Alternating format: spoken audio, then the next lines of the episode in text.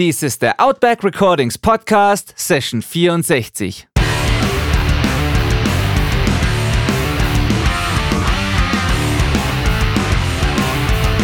Willkommen zum Outback Recordings Podcast, der Show für die Punkrock- und Hardcore-Community. Inspirierende Menschen, wertvolle Einblicke und spannende Stories präsentiert von eurem Host Benedikt Hein. Hallo und herzlich willkommen, schön, dass du dabei bist. Ich bin Benedikt, dein Host und mein heutiger Gast ist Hans Soll von Shoreline. Shoreline sind mir in letzter Zeit vor allem wegen ihrer richtig gut gemachten Videos, der guten Songs natürlich und der wichtigen Themen äh, aufgefallen, die sie in den Songs ansprechen. Hans Solz selbst engagiert sich wahnsinnig scharfsinnig und humorvoll für eine vegane Lebensweise, also eine pflanzenbasierte Lebensweise, thematisiert Rassismus, aber halt gegen Asiaten. Das ist ein Thema, das wir nicht so oft, zumindest ich in meinem persönlichen Umfeld, äh, auf das ich dann nicht so oft stoße, ehrlich gesagt. Er thematisiert das auf eine scharfsinnige, aber wie gesagt auch humorvolle Art und Weise. Er macht das Ganze auch auf Social Media und auch da ziemlich geschickt. Also Shoreline und Hans Soll im Speziellen ähm, nutzen auch TikTok und einfach moderne Medien, was sich ja viele Punkbands nicht unbedingt trauen. Über diese Themen und noch viel mehr sprechen wir jetzt. Es ist eins der spannendsten Interviews bisher und eins, das mich tatsächlich nachhaltig hat nachdenken lassen über die Dinge, die, über die wir gesprochen haben. Also ich hoffe, euch geht's genauso, wenn ihr euch das anhört. Ich fand's spitze. Und jetzt würde ich sagen, springen wir ohne weitere Verzögerung direkt hinein in dieses Gespräch. Hier kommt meine Unterhaltung mit Hans Soll von Shoreline. Hi Hansol, schön, dass du dir Zeit genommen hast. Freut mich, dass es klappt. Wie geht's dir? Hallo Benedikt, mir geht's immer noch sehr gut. Wir können ja ruhig sagen, das ist jetzt der zweite Versuch. Ja, genau. Meine Internetverbindung war sehr, äh, zu, zu, äh, ließ sehr zu wünschen übrig. Aber mir geht's ja. immer noch sehr gut. Und ich hoffe, dass es dir auch immer noch sehr gut geht. Mir geht's immer noch sehr gut. Ich habe die kurze Pause genutzt, um noch ein paar Sachen vorzubereiten für unseren Kindergeburtstag morgen hier. Von daher, alles gut. Genau, äh, ich, ja, das, eigentlich müsste man jetzt dieses Video auch irgendwie posten, nicht nur den, nicht nur den Podcast, weil also Hans sitzt hier in einem, in einem, in einem Smart, in einem Auto. Bin gerade Wie in einem Film. Ja. Genau. Aber es klappt, wir haben jetzt Internet. Ähm, irgendwoher hast du dir Internet besorgt? Von der Baracke. Kennst du das? Das ist eine, also das ist eigentlich von der Uni, aber da drin passieren super, super normalerweise super, super mhm. viele so DIY-Punk-Konzerte. Und genau neben ah. der Baracke sitze ich jetzt. Und weil es so eine Uni ist, Gibt's WLAN? Gibt's WLAN? Wunderbar. Nee, das scheint zu klappen. Ja, perfekt. Ja, wo fange ich an? Äh, das war alles anders als erwartet jetzt, aber wir, finden wieder zurück. Ähm, genau.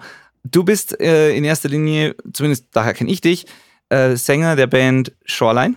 Mhm. Und darum, über diese Band und um ein paar so Themen, die sich rund um eure Band so drehen, äh, unterhalten wir uns heute.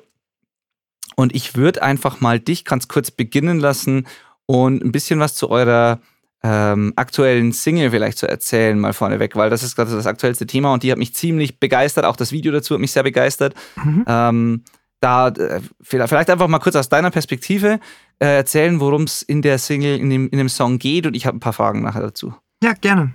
Also ich bin mir relativ, also äh, relativ sicher, dass du Konnichiwa meinst, ne? Sicher, genau. Weil ich bin mir unsicher, wenn er rauskommt, wenn der Podcast ah, rauskommt, ja. haben wir wahrscheinlich schon eine neue Single. Aber tatsächlich. Äh, äh, es geht um Konnichiwa. Genau, das ist eine Single, die wir vor, ich glaube, drei Wochen veröffentlicht haben. Ähm, genau. zusammen mit äh, Koji, das ist ein ähm, Künstler, eine Künstlerin aus Amerika. Ähm, genau, das ist ein Song, den ich geschrieben habe über meine Erfahrungen als ähm, asiatisch gelesener Mensch oder Mensch mit Asi asiatischen Wurzeln in Deutschland, beziehungsweise dann in westlichen Ländern allgemein, weil Koji ja auch mit dabei ist. Ähm, genau, also es geht viel um so eine Aufarbeitung von ähm, kultureller Identität, würde ich sagen. Mhm. Ähm, über Rassismuserfahrungen, sowas wie Mikroaggressionen, so ganz konkret ist zum Beispiel der Chorus. Da steigen wir ja schon heavy ein. ja, ist der ja. Chorus äh, aus einer Situation entstanden, wo ich, äh, also unweit von äh, wo ich wohne, spazieren war. Ich war abends irgendwie unterwegs und wollte was einkaufen gehen. Und ähm, ja, hat so ein, ich glaube, betrunkener Typ super laut über die Straße Konnichiwa zugerufen. Das ist ab und zu mal passiert so. Es war nicht super, also war jetzt nicht krass äh, außergewöhnlich. Aber dann hat er angefangen, so, also weißt du, so Schlitzaugen zu ziehen. Und es, aus irgendeinem Grund hat mich das an dem Abend mehr äh, getroffen als sonst. Mhm. Ähm, und ich habe mich danach so richtig schlecht gefühlt. Und ähm, ich habe mir dann quasi danach, ich, keine Ahnung, ich habe mir jetzt nicht mal vorgenommen, ich schreibe jetzt einen Song darüber, sondern ähm, so die Art, wie ich das dann an dem gleichen Abend sogar noch ähm, so verarbeitet habe, war, indem ich einen Song geschrieben habe, doch letztendlich, obwohl ich es nicht vorhatte. Ne? Und das daraus, diese Songskizze, ist das letztendlich der Chorus geworden. Ne? Ah, okay. ähm, mhm. Genau, und die ganze äh, Single Kampagne, nenne ich es mal, also alles, was so außenrum passiert ist. Ich habe viel mit ähm, so asiatischen Kollektiven, vor allem Kollektiven, die sich in Europa für, ähm, ja, für genau diese Themen einsetzen. Ne? Also, mhm. Ähm, dass der Struggle von äh, Asiaten ja oft nicht so als valide wahrgenommen wird, mhm. ähm, etc. Genau, mit vielen solchen Kollektiven habe ich gesprochen. Ich habe viel mit anderen asiatischen KünstlerInnen gesprochen. Es war allgemein sehr, sehr ähm, bestärkendes Release. Ich würde sogar behaupten, es war das äh, aufregendste Release für mich von Shoreline überhaupt. Ja? Ja, okay, ja. ja.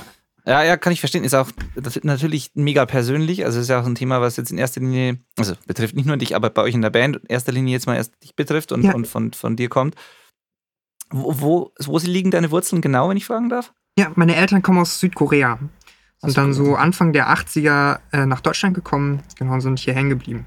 Ja, genau. Ja. Also genau, das heißt, du wurdest hier auch in Deutschland geboren und ja. Genau, ich bin in, in der Nähe äh, von Frankfurt, in Darmstadt geboren. Ja, okay. ja, Heimat der Ettinger Villa. ja, ja, stimmt. Genau, aber aufgewachsen also, dann in, in, Bayern dann. Ja. Ah ja, okay.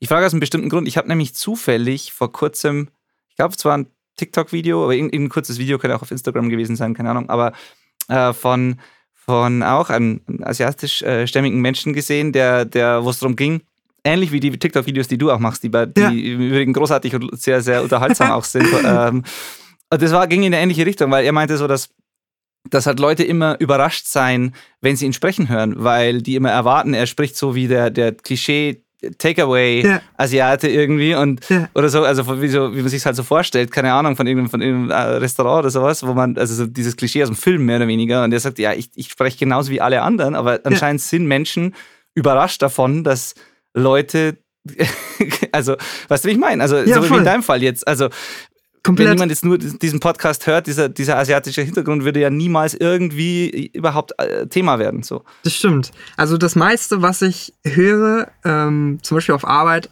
äh, ist meistens von, von älteren Leuten, äh, dass ich sehr gut Deutsch spreche. Was äh, erstmal irgendwie so, genau, das meine ich. Äh. irgendwie ein Kompliment für sich ist. Und meistens antworte ja. ich dann da mittlerweile drauf, dass, ähm, ja, danke, Sie sprechen auch sehr gut Deutsch. Sehr nett. Das ist eine gute Antwort. Perfekt, ja, genau. genau. Ja, Wahnsinn. Ja, ich meine, man kann sich ja, wenn man selber nicht betroffen ist, immer, immer sehr schwer vorstellen. Und als jemand, für den das so unvorstellbar ist, auch wie für mich, also weil, weil es mir auch, ich auch bei anderen Menschen nie darauf achte, einfach, also dass man hm. das, das überhaupt ich finde es immer faszinierend, irgendwie so auf eine, auf eine schlimme Art eigentlich faszinierend, sowas zu hören, dass es tatsächlich passiert, dass dir auf der mhm. Straße jemand sowas zuruft. Das kann ich mir einfach, einfach nicht vorstellen. Mhm. Ähm, ich glaube, nicht nur, dass äh, es überhaupt jemandem auffällt, so, sondern auch, dass man sich dann noch die in Anführungszeichen die Mühe macht oder die oder dann noch bereit ist, diese Energie mhm. aufzuwenden, um dann auch noch beleidigend zu sein. So, ja, also ja, voll. ich ist, glaube, ein ja. gro großer Teil von ähm, mangels deutschem, guten deutschen Wort, dem Struggle oder dem, ähm, ja. was das Ganze so schwierig macht, ist ähm, das ganz, also die eigenen Probleme damit, also meine eigenen Probleme oder die von anderen asiatischstämmigen Menschen in, in Deutschland, ist, dass man das selten als valide wahrnimmt, man selbst. Ähm, ich glaube, das liegt daran, dass so sehr viel Fokus ähm, von, also sehr viel Sensibilität äh, für Rassismus in Deutschland ähm, ja ein bisschen woanders liegt. Auch vollkommen zu Recht. Ne? Also ich glaube, ja. ähm, so Rassismus gegen Menschen, äh, gegen äh, jüdisch, äh, äh, äh, Juden, gegen ja. ähm, Menschen mit arabischem Hintergrund oder Menschen mit, ähm, keine Ahnung, aus Syrien, aus der Türkei, ähm, gegen schwarze Menschen, das ist ja sehr, sehr, sehr viel präsenter. Ne? Ähm, ja. Man spricht ja immer so viel vom positiven Rassismus, ne? wenn, äh, wenn es zum Beispiel um Asiaten geht, das äh, heißt immer viel, ja, man ist fleißig, man äh, ist gut in Mathe und so weiter. Ähm, und für mich war das auch ein großes Problem, lange Zeit äh, das als irgendwie diesen, ja, irgendwie diese Probleme als valide anzusehen. Ne? Und mhm. viele, die Mentalität ist ja auch oft so, zumindest unter den äh, Asiatinnen, die ich kenne, äh, bisher gewesen, dass man nicht viel Aufwand verursachen will. Ne? Dass man einfach, selbst wenn was Blödes passiert, keine große Sache draus macht, sondern irgendwie, weiß ich nicht, versucht höflich zu bleiben, irgendwie keinen mhm. riesen Auf Aufstand draus macht. Aber da, also daraus resultiert ihm ja auch das Problem, ne, dass, weil man keine große Sache draus macht, ähm, bleibt es halt jahrelang ungesehen oder bleibt es irgendwie lange Zeit irgendwie als, ja, irgendwie nicht als so eine große Sache. Ne? Und erst ja. jetzt, wenn man so anfängt, darüber zu sprechen, ich habe, äh, wenn ich viel mit anderen ähm, ja, Freundinnen spreche, ne, dann ja. merke ich auch erst, dass bei denen auch die gleiche Mentalität so war bisher. Dass man irgendwie gedacht hat, okay, ähm, meine Erfahrungen mit Rassismus sind ein bisschen anders, vielleicht mhm. auch ein bisschen weniger krass, ne, als vielleicht für schwarze Menschen in Deutschland. Ähm, aber das macht es halt nicht weniger valide. Nee. Ne? Nee. absolut nicht. Aber das ist ein absolut guter Punkt. Und ich muss auch gestehen, dass ich vorher mir darüber wesentlich weniger Gedanken gemacht habe, als über all die anderen Formen, die du vorher beschrieben mhm. hast, die, mit denen wir ständig konfrontiert sind und über die wir sonst sprechen, wenn es um Rassismus geht. Ähm, deswegen, ich, ich finde es aber auch ziemlich cool, dass ihr dieses, diese wichtigen Themen, das macht ihr bei anderen Songs auch, aber auch bei dem Thema, dass ihr es ernst und auf den Punkt und auch mit einer Wut ansprecht, aber es gleichzeitig aber auch so eine, ja, keine Ahnung, du nimmst dich dabei selber nicht, nicht zu ernst und du packst da noch Humor mit rein sogar. Also mhm. du, das wirkt nicht verbittert oder, oder einfach nur ähm, sehr, sehr ernst oder mit einem erhobenen Zeigefinger, sondern ich glaube, dass die Message auf die Art und Weise deutlich mehr Menschen noch erreicht und auch bewegt mhm. vielleicht, weil es zusätzlich noch unterhaltsam ist und weil es einfach mega sympathisch auch rüberkommt. Also jeder, der dieses Video mal gesehen hat, wenn, wenn ihr dieses Video mal äh, euch anschaut, äh, das ist großartig, das Konichiwa-Video. Und da, da ist, trotz des ernsten Themas, schwingt da ein bisschen Humor mit und machst du es auf eine sehr, sehr eben sympathische Weise. Und das hat mich noch mehr zum Nachdenken angeregt als, als, der, ja, als manches andere, was ich bisher gesehen habe. Von mhm. daher, äh, keine Ahnung, da, da drängt sich mir dann auch die nächste Frage auf, wenn du ich weiß nicht, ob du solche Erfahrungen auch früher schon mal gemacht hast, also vor diesem Moment, wo du, den du vorher beschrieben hast, mhm. ob man vielleicht auch, bevor man sich dessen so bewusst ist oder wenn man es noch nicht für so valide hält, ob man vielleicht auch selber einfach äh, so, so mitlacht oder denkt oder irgendwie einen Witz einfach mitmacht und es dann gar nicht so wirklich wahrnimmt. Also das hast du ja vorhin schon gesagt, aber ob man da auch so, ich weiß nicht, wie ich sagen soll, ähm, ja, ob, ob, ob, ob das ein, vielleicht hast du da früher anders, also Jetzt drehe ich mich ein bisschen ich glaub, Kreis. Ich glaube, ich weiß, was du meinst. Ne? Dass ja, man irgendwie selber, so, also dass man selber so einen Witz macht, damit die anderen das nicht machen. Ne? Genau, genau. Also, ähm. dass du es vielleicht kaschierst, früher kaschiert hast mit Humor hm. und jetzt den Humor bewusst einsetzt, um Aufmerksamkeit da auch ein bisschen drauf zu lenken. So. Also, ich glaube, ich persönlich eher nicht. Ich war mhm. eher immer schon so im Team. Ähm, ich fand Asiatenwitze nie witzig.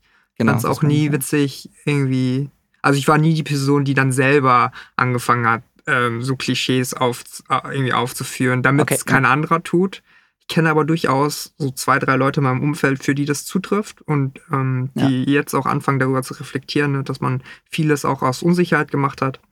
Ähm, mich hat das einfach straight up total verletzt. ja. Also es gab echt Zeit, eine Zeit lang, also ähm, Phasen, wo ich, wenn ich so eine Begegnung hatte, wo, wo das mir den ganzen Tag irgendwie versaut hat, ne? Wo ich okay. den ganzen Tag irgendwie.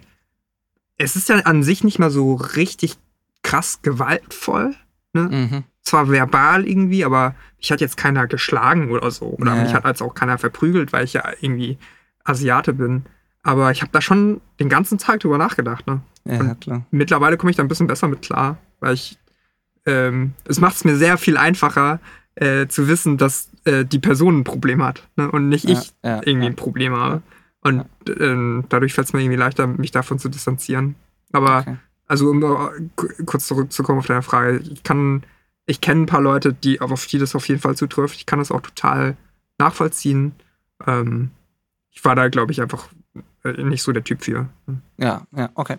Ähm, äh, letzte Frage noch dazu, bevor wir zur Musik dann äh, zurückkehren, noch, ähm, mhm. weil es mich einfach persönlich interessiert. Gab es diese Erfahrungen auch viel früher schon, also so in der Kindheit? Weil man sagt ja immer, dass Kinder so keinen Unterschied machen und so viel objektiver mhm. sind oder solche Dinge gar nicht bemerken. Ähm, andererseits können Kinder auch, wenn, wenn irgendjemand damit anfängt, ziemlich gemein sein, ohne drüber nachzudenken. So. Ja. Also, äh, Fing das bei dir erst so als Erwachsener oder Jugendlicher an oder, oder gab's das, zieht sich das schon länger durch? Nee, so ich denke, das zieht sich durch. Ne? Ich, ähm, vor allem, weil Kinder ja in vielen Dingen auch einfach viel gemeiner sein können, ne, weil mhm. sie vielleicht nicht so ähm, nicht, noch nicht fähig sind, so viel zu reflektieren oder sehr empathisch zu handeln.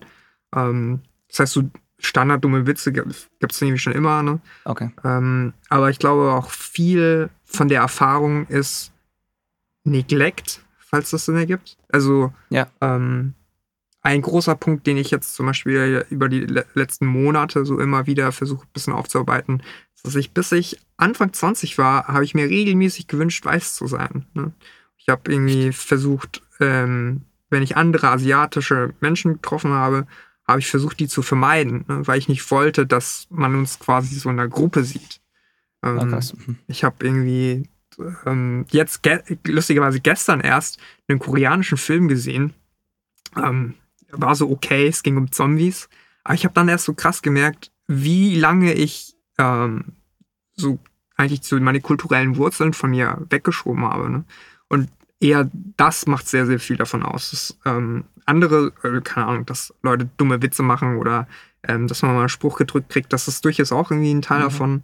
Aber für mich persönlich ähm, ist dieser andere Teil von sich selber irgendwie ein bisschen zu verleugnen. Das ist ein viel, viel größerer und irgendwie ein bisschen längerwieriger Prozess, das irgendwie für mich jetzt gerade rauszufinden, wie ich damit Ja. umgehe. Das kann ich total nachvollziehen, weil das ist ja was, was du mit dir selber ausmachen musst und wo du dir selber, äh, ja, das, das ist immer, das sind immer die schwierigsten Konflikte, denke ich, so, die man mit sich selber austrägt. Aber Mhm. auf jeden Fall vielen Dank für, für deine Offenheit und dass du das teilst, ist mega wichtig, finde Mhm. ich, und ähm, erfordert auch Mut. Deswegen danke dafür schon mal.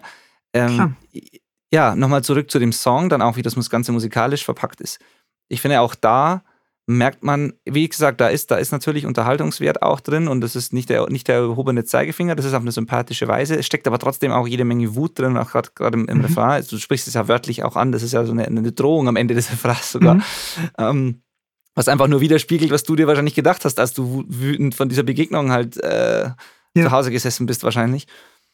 Ähm, wie habt ihr, wie geht ihr dran, sowas musikalisch zu verpacken? Also du hast die, die Lyrics, du hast die Songidee, du hast diese Emotion, diese Wut in dir und dann gilt es darum, das in einen Song zu verpacken, damit das auch rüberkommt. Mhm. Hast du da eine, eine bestimmte Vorgehensweise oder habt ihr da ein Mittel, ein Rezept, das für euch funktioniert? Weil ich denke Mhm. nämlich, dass das zusammen sehr gut klappt bei euch. Deswegen würde mich interessieren, wie Ja. ihr das in dieses musikalische Ding gepackt habt. Ähm, total die langweilige Antwort, aber für den Song gab es so gar nichts. Es, es ist Okay. einfach so passiert. Und ich glaube, manchmal ist, sind diese intuitiven Sachen Mhm. ähm, oft auch so die ah, besten, ist jetzt sehr weit gegriffen, aber oft sind es gute Ideen, ne, die intuitiv Mhm. passieren.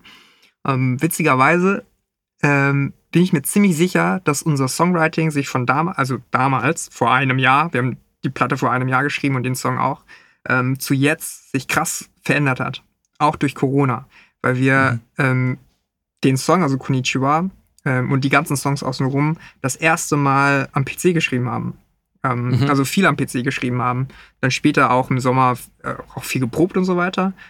Und jetzt aktuell ähm, ist so der Prozess von Songs schreiben und Songwriting ähm, konstant sich am, also konstant am Wechseln oder anders werden.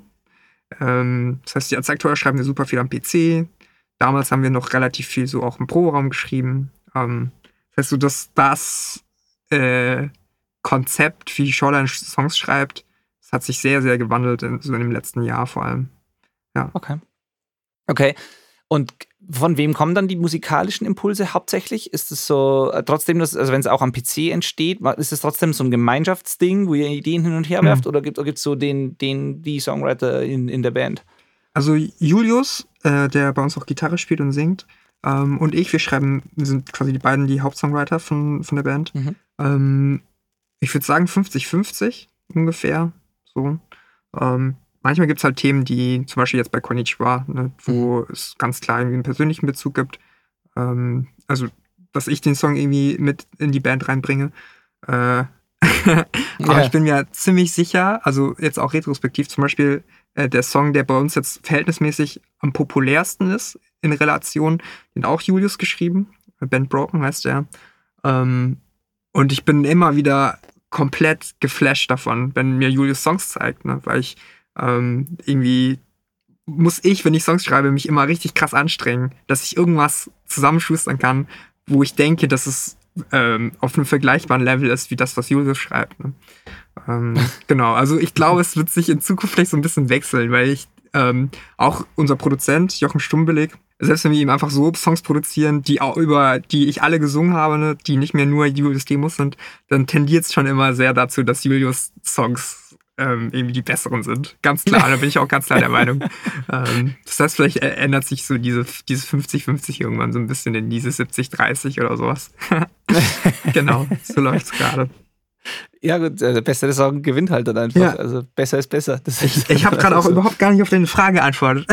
Doch, also, das äh, ist doch, das, äh, das, hat, das, hat, wunderbar gepasst. Aber du kannst gerne noch was hinzufügen. Ja, also du fragst ja irgendwie auch, ob das dann trotzdem so gemeinschaftlich ist. Also es ist ja. schon, ähm, dadurch, dass wir jetzt am Laptop zum Beispiel schreiben, ähm, was ich als sehr angenehm empfinde, ist, ja. dass man ähm, unkompliziert schnell Ideen ausformulieren kann. Ich kann äh, Schlagzeug programmieren, ich kann Bass einspielen, ich kann quasi alles schreiben ähm, und das quasi der Band dann präsentieren und dann geht man quasi zusammen rein und ähm, arbeitet es irgendwie noch aus, weil ich jetzt zum Beispiel sehr, sehr wenig Zeit daran ähm, setze, Filz mir auszudenken, sondern mhm. es geht meistens irgendwie so um ein paar Drumbeats, dass ich eine Vorstellung davon habe, aber was dann genau passiert, das machen wir dann quasi alle zusammen. Ne? Ja. ja. Ja, okay, ja, cool, cool. Ähm, wenn, wie kam die Zusammenarbeit mit äh, Koji bei diesem Feature? Wie kam das denn zusammen? Ja. Äh, wo, wie, hat, wie ist das entstanden? Genau, Koji war 2019 zusammen mit Nervous auf Tour in Münster. Und mhm. ich habe an dem Abend waren lustigerweise auch noch Satanic Surfers und Intellectual in Münster. Aha. Und ich hatte eigentlich Lust, äh, zu der Satanic Surfers Show zu gehen, weil ich Willem mal wiedersehen wollte. Ja. Und hat mich aber Alex, der die Koji Show gemacht hat, gefragt, ey, irgendwie sind alle bei der Satanic Surfers Show, kannst du mir helfen, diese Show zu machen? äh, ja, okay, klar, warum nicht? Und dann haben die auch bei mir geschlafen und es hat sich herausgestellt, dass es einfach ein, also es war die bessere Entscheidung, okay, äh, bei Koji Nervous zu sein, weil der Abend sehr, sehr, also ich glaube, jetzt rückblickend war der Abend wirklich ein, ein Wendepunkt in meinem Leben. Was? Klingt richtig doch, ich glaube, ich würde es im vollen Gewicht der Bedeutung dieses Wortes sogar so sagen. Weil Koji, ähm, das Auftreten, äh, ich muss dazu einmal kurz ein, irgendwie sagen, dass Koji sich im Englischen mit they, them identifiziert. Mhm. Und ich habe irgendwie noch nicht richtig rausgefunden, ich glaube, im Deutschen gibt es keine gute Übersetzung davon. Es ist manchmal trifft ich irgendwie ab und sag er und ihn so dazu, aber ähm, oder sie und ihr. Äh, auf jeden Fall Koji, äh, ja. das Auftreten äh, war so krass inspirierend, weil so irgendwie so total klar war von Anfang an, zumindest für Koji, ähm, dass ich viele Erfahrungen mitteile. Und es war eine sehr äh, so um irgendwie so eine Umarmung, äh, metaphorisch gesprochen. Ähm, super inspirierende Gespräche gehabt. Ähm, und es war so für mich glaube ich, der Anstoß von dem ganzen Prozess, den ich ja vorhin geschildert habe, ne? diese Selbstreflexion, mhm. irgendwie anzufangen zu checken, hey, ähm, warum wünsche ich mir eigentlich seit Jahren weiß zu sein? So? Oder mhm. warum, ähm, keine Ahnung, warum bin ich hier eigentlich der einzig, einzige Nicht-Weiße im Raum gerade? ist es eigentlich cool oder ist das irgendwie weird? Mhm. Ähm, und all diese Denkprozesse, ist jetzt nicht alles nur auf Koji zurückzuführen, aber äh, diese Begegnung war definitiv so der Anstoß dafür. Äh, sich mit vielem auseinanderzusetzen. Ähm, und dann über längere Zeit in Kontakt geblieben. Und als ich diesen Song geschrieben hatte, ähm, war es halt relativ klar für mich, dass es, also dass dieses Feature wäre so quasi das wie Faust aufs Auge für mich, würde es passen, mhm. ne? Weil mhm. Koji so der, wie gesagt, so der, ähm, der Startimpuls war für alles. Mhm. Was, also was zumindest diesen Denkprozess angeht, ne? Spannend. Äh, ja, wie oft so, wie es halt oft ist. Also hättest du auf der anderen Show sein können, wäre das Ganze nie passiert. Ja, voll. Da hätte ich mir was? wahrscheinlich 30 Minuten lang ordentlichen Punkrock-Beat Duvala angucken können. Das wäre ja. bestimmt auch nett gewesen, aber. Ja.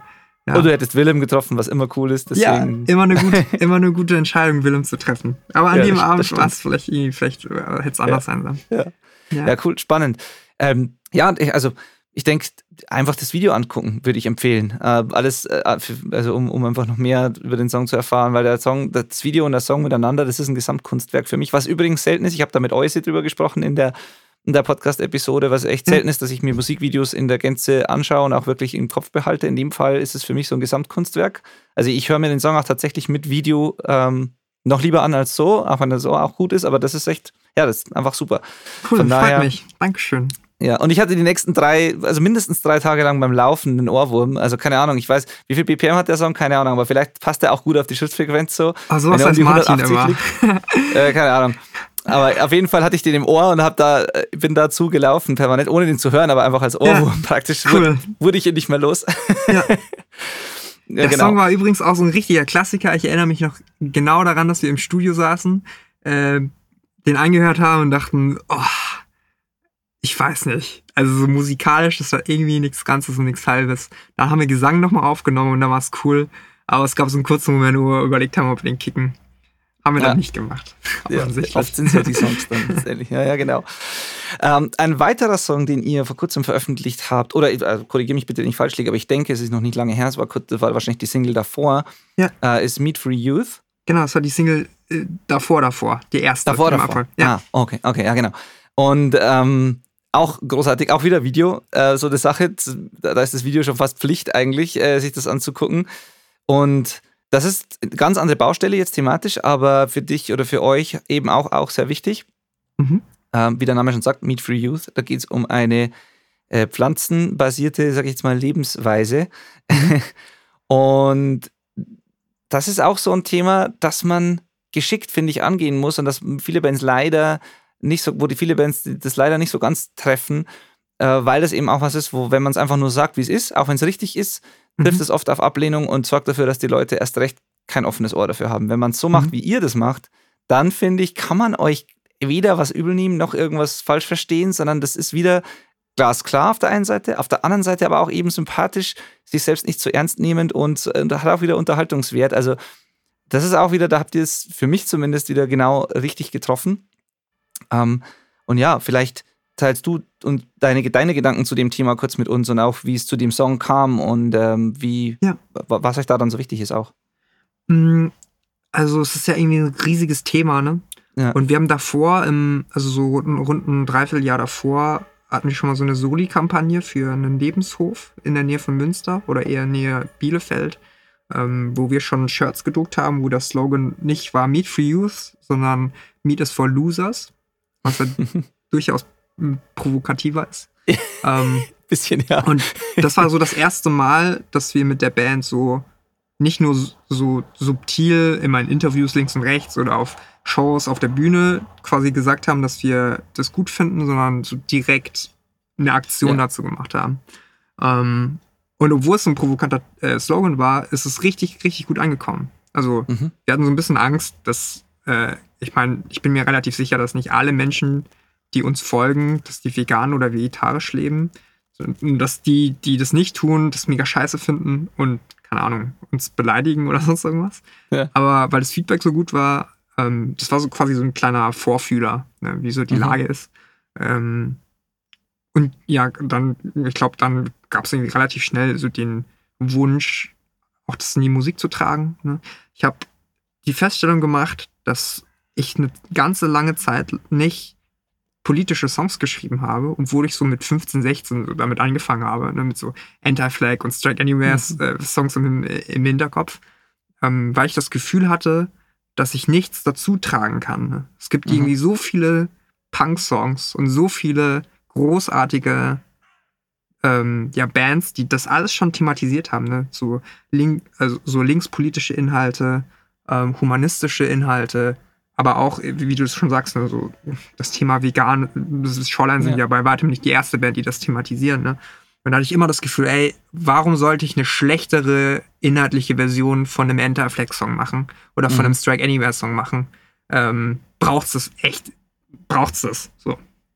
Bis ich dann festgestellt habe, hey, ich glaube, viele dieser Songs sind zwar immer noch inhaltlich relevant, aber der Kontext und die Welt darum hat sich so sehr verändert ne, in den letzten 20 Jahren oder was auch immer das ist, ähm, dass es durchaus Platz gibt, ähm, da differenzierter darüber zu sprechen. Ich habe zum Beispiel trotz dessen das Gefühl, obwohl wir das versucht haben, ne, ein bisschen differenzierter dieses Thema anzugehen, nicht mehr nur den Slogan rauszuhauen, hey, ähm, Meat is Murder. Und Ja. das war's mehr oder weniger, sondern so ein bisschen ähm, so das Persönliche mit reinzubringen, so nach dem, nach dem Motto, so das Persönliche politisch machen. Ähm, aber trotz dessen obwohl wir das versucht haben, habe ich das Gefühl, dass wir so viele Nuancen von diesem Thema nicht abgegrast haben. Zum Beispiel geht es uns oder geht es mir, ich spreche mal lieber nur von mir persönlich, mhm. ähm, geht es mir ja nicht darum, irgendwelchen Menschen mit weniger Ressourcenzugängen zu sagen, hey, hört mal auf, äh, tierische Produkte zu essen. Ne, oder irgendwie, keine Ahnung, ähm, ja, weiß ich nicht, zu denken, dass äh, so meine Bubble oder mein Lebensentwurf übertragbar wäre auf den Rest der Welt. So, ne? Darum geht es ja irgendwie nicht, sondern es geht ganz klar darum, ähm, Privilegien zu checken ne? und dann irgendwie festzustellen, hey, in der, äh, in der Situation, wie, wie, in der wir beide uns gerade wiederfinden ja. oder ganz viele andere Menschen, die diesen Podcast wahrscheinlich hören, ist es nicht notwendig und quasi eher so ein bisschen, ja, wie gesagt, im Kontext das Ganze zu sehen. Ne? Und das zum Beispiel kommt in dem Song auch überhaupt gar nicht vor. Oder das haben wir in der Kampagne außenrum auch überhaupt nicht thematisieren können, weil ich glaube, immer wenn man sowas ähm, versucht zu äh, popularisieren, also irgendwie ähm, eine Single zu machen, ein Social Media Posting drum zu bauen, da muss das immer sehr plakativ sein. Ne? Die Bilder waren ja auch sehr plakativ auf eine Art und Weise. Ne? Ähm, da ist wenig Platz für Nuancen irgendwie. Ja. Und ähm, das stört mich einerseits, aber andererseits ist das mir auch total klar, ne? dass ähm, so, ein, so ein Social Media Lead-Bild, das muss halt irgendwie ballern. Ne? Da ja, kann man nicht ja, irgendwie absolut. anfangen, 15 kleine äh, Nuancen da aufzu, aufzubröseln. Aber umso schöner, dass wir jetzt drüber gesprochen haben. Genau. Genau, ne, ich finde jetzt, also man merkt aber trotzdem auch, also ja, ich gebe dir völlig, völlig recht, aber man merkt trotzdem schon, dass ihr euch damit äh, natürlich in der Tiefe und differenziert damit äh, beschäftigt und, und das nicht nur, also nicht nur einfach Parolen mhm. ähm, raushaut, sondern da, da, steckt schon was dahinter, das merkt man auch. Aber jetzt in so einem Gespräch kann man natürlich mehr in die Tiefe gehen. Und was du gerade gesagt hast, ist was, was viele tatsächlich ähm, äh, ignorieren oder was einfach oft nicht Thema ist, dass natürlich wir beide eine Entscheidung treffen können, ob wir Fleisch essen oder nicht oder ob wir tierische Kon äh, Produkte konsumieren oder nicht. Mhm. Wohingegen äh, ein ähm, Nomadenvolk oder, oder ein, ähm, ein, ein, jemand, der, der im Amazonasgebiet äh, auf die Jagd angewiesen ist oder keine Ahnung, ja. irgendwelche, es gibt, es gibt Menschen und, und äh, auf dieser Welt, die, die nicht überleben würden und ihre Familie nicht ernähren könnten ohne, ja. ohne tierische Produkte. Das, davon spricht keiner, wenn man das, wenn man ja. sagt, Menschen sollen sich vegan ernähren oder vegetarisch weißt du, es reicht nicht mal, muss nicht mal so weit reichen. Ne? Es kann ja. auch einfach sein, dass Menschen in Deutschland, ne, die vielleicht ja, einen beschränkten Zugang zu Bildung haben oder vielleicht auch gerade so krass am Hasseln sind, weil sie äh, sehr wenig Geld verdienen, ähm, dass sie sich gar keine Gedanken machen können, dass sie gar nicht die Kapazitäten haben, überhaupt über sowas nachzudenken. Ne? Vielleicht ja, geht es bei denen einfach nur ums nackte Überleben gerade quasi. Ne? Ähm, absolut. Also gibt es super viele Aspekte, irgendwie, über die man da auch noch sprechen kann. Ähm, total, total. Ich habe nur die Extreme ja. erwähnt, weil ja oft so dieses Gegenargument kommt. Ja, aber wenn XY nicht jagen oder, oder wenn ein Löwe nicht eine Antilope ja, fressen würde, dann würde er ja sterben. So, ja, der ja. Löwe würde wirklich sterben, aber wir halt nicht. Ja, ja. So, und deswegen, ja, genau. Aber ja, du hast absolut recht, das ist natürlich hier auch so. Und das ist auch eine Frage von Privilegien und, und Prioritäten, die man machen, die man setzen muss und mit ja, Lebensumständen einfach, genau. Mhm. Aber auch hier die klare Empfehlung, schaut euch das Video an, denn das, da ist das Ganze auch nochmal, finde ich, schon gut und auch im, im, Video und im ganzen Song doch auch schon aufgearbeitet. Das ist nicht nur, nicht nur plakativ, sondern da ist schon, da steckt schon was drin. Mhm. Ähm, ich finde auch wieder diese, dieses Konzept des Videos, auch den Humor gerade wieder da drin mit diesen Jagdbildern, wo halt statt der Tierkadaver dann äh, Kürbisse vor dir liegen und solche Sachen. Das, das fand ich halt großartig. Oder ja. wo der, der Fleischer die Wassermelonen an die Haken hängt und solche ja. Dinge. Äh, großartiges Konzept, großartiges Ding. Und ja, seht euch das an. Äh, findet ihr, ich glaube, auf dem Endhits äh, YouTube-Kanal sind die Videos genau, alle zu finden. Ja, ja, genau. genau. Endhits, das Label von Euse, der auch schon zweimal hier im Podcast war, äh, mit dem ihr ja zusammenarbeitet jetzt. Ja, genau. Und genau, schaut euch auf alle Fälle dieses Video an. Ich habe da eine Frage zu diesem Thema noch äh, an dich, ja. eine persönliche. Und zwar, ich kann mich erinnern, als ich angefangen oder aufgehört habe, Fleisch zu essen, ähm, war es zunächst, fühlt es sich an wie eine, also auf jeden Fall eine Umstellung, aber, aber auch wie eine Einschränkung erst, erstmal. Also man lässt irgendwas weg und ja. dann entwickelt sich es aber, fand ich zumindest, zu einer Bereicherung, weil ich für mich persönlich tatsächlich mehr Lebensmittel und Gerichte und Dinge dazu, ähm, also kennengelernt habe nachher, als ich verloren habe praktisch. Weil ich konnte mhm. fast alles, was mir wichtig war vorher, konnte ich irgendwann ersetzen. Manches brauchte ich einfach gar nicht mehr. Und andere, ich habe aber viele neue Dinge ähm, dazugelernt oder ja. äh, kennengelernt, die ich total mag und die ich auch vorher schon gemocht hätte, wenn ich sie gekannt hätte. Mhm. So, deswegen meine Frage. Was würdest du sagen, was ist so dein Nummer eins Gericht oder Lebensmittel, das du nur kennst, weil du irgendwann aufgehört hast, Fleisch zu essen oder, oder dich vegetarisch äh, begonnen hast zu ernähren? Boah, mega gute Frage. Boah, also mir fällt jetzt ad hoc nichts ein. Also okay. nichts, also es gibt okay. kein so ein Kardinalgericht, das mir jetzt sofort okay. in den Kopf kommt. Aber ich würde dir generell zustimmen, dass dadurch, dass man mehr oder weniger gezwungen war, sich Alternativen zu suchen, auch abseits von so klassischen Fleischersatzprodukten, dass man definitiv mehr ähm, ausprobiert hat. So. Ja.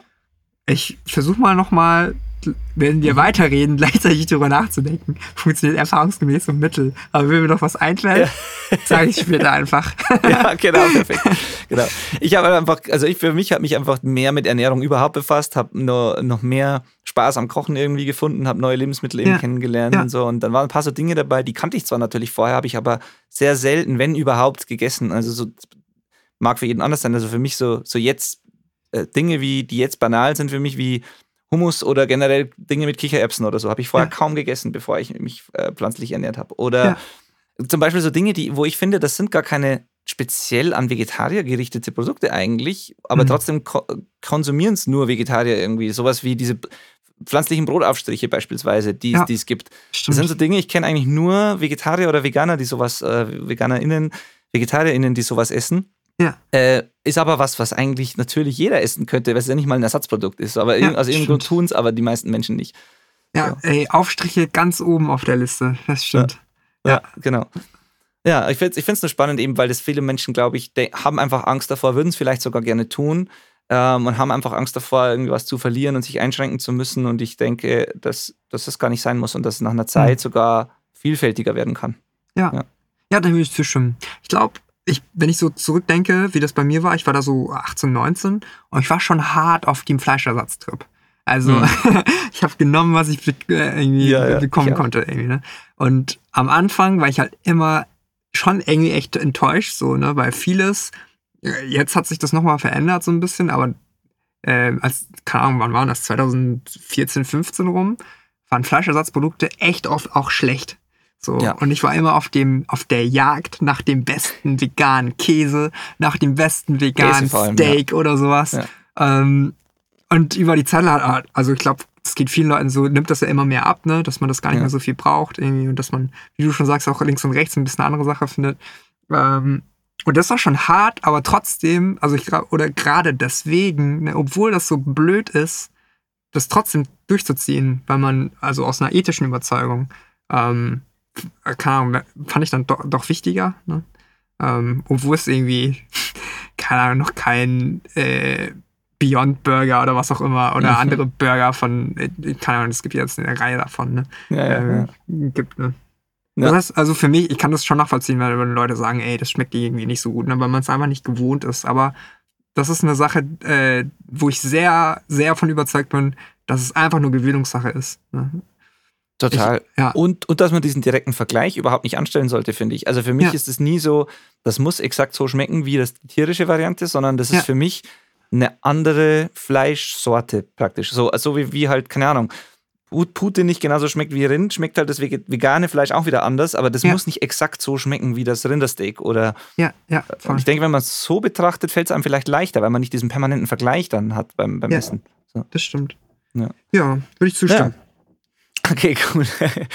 ähm, auch hier wieder, war da der Prozess schon, also ist das alles um die gleiche Zeit rum entstanden, diese Songs? War da der Songwriting-Prozess ähnlich wie bei Konichiwa schon? Ist das so im, im, im Paket entstanden? Ja, würde ich sagen. Also ja. es ist, okay. äh, ich glaube, vielleicht im Abstand von ein paar Wochen entstanden, alles. Okay, okay, aber alles schon während äh, Corona praktisch. Genau, ja. ja. Also wir haben jetzt äh, das Album angefangen zu schreiben, glaube ich, im März 2020 mhm. und ähm, wir hatten davor schon, glaube ich, so sieben, acht Demos fertig gehabt. Und dann aber über Corona sind bestimmt so 30 dazugekommen. Und so aus diesem Schwall von Songs ist so das Album entstanden. Ah, okay, genau. okay. Dir war praktisch vorher eine Band, die tatsächlich äh, auch die Songs miteinander in einem Raum live äh, gesch geschrieben und auch gespielt hat, weil du sagst, ja. du hast erwähnt, dass sie erst seit dieser Zeit jetzt das über, über den Rechner macht. Ja, Genau, also wir waren ganz klassisch diese äh, Punkband, die zu viert in den Raum kommt, wo einer einen Riff mitbringt und der andere dann irgendwie, keine Ahnung, dann spielt man da so irgendwas zusammen drüber und dann singt einer irgendwas drüber, meistens was ich und dann hoffen wir, dass es gut ist. Und ich bin fast, naja, schockiert nicht, aber ich bin echt überrascht davon, wie okay gut das funktioniert hat, eine lange mhm. Zeit. Weil wenn ich jetzt äh, drauf gucke, wie wir mit Laptop oder irgendwie keine Ahnung, mit DAWs schreiben, dann kommt mir das echt schon echt Zeit, äh, so Steinzeitmäßig vor. Also man hat einfach ganz wenig Optionen, ne? Aber Dinge schnell auszuprobieren. Ähm, jo. denkst du, denkst du, also kannst du auch Nachteile ähm, ausmachen jetzt an der neuen Arbeitsweise? Also bleiben bestimmte Dinge auf der Strecke oder fallen bestimmte Dinge schwerer?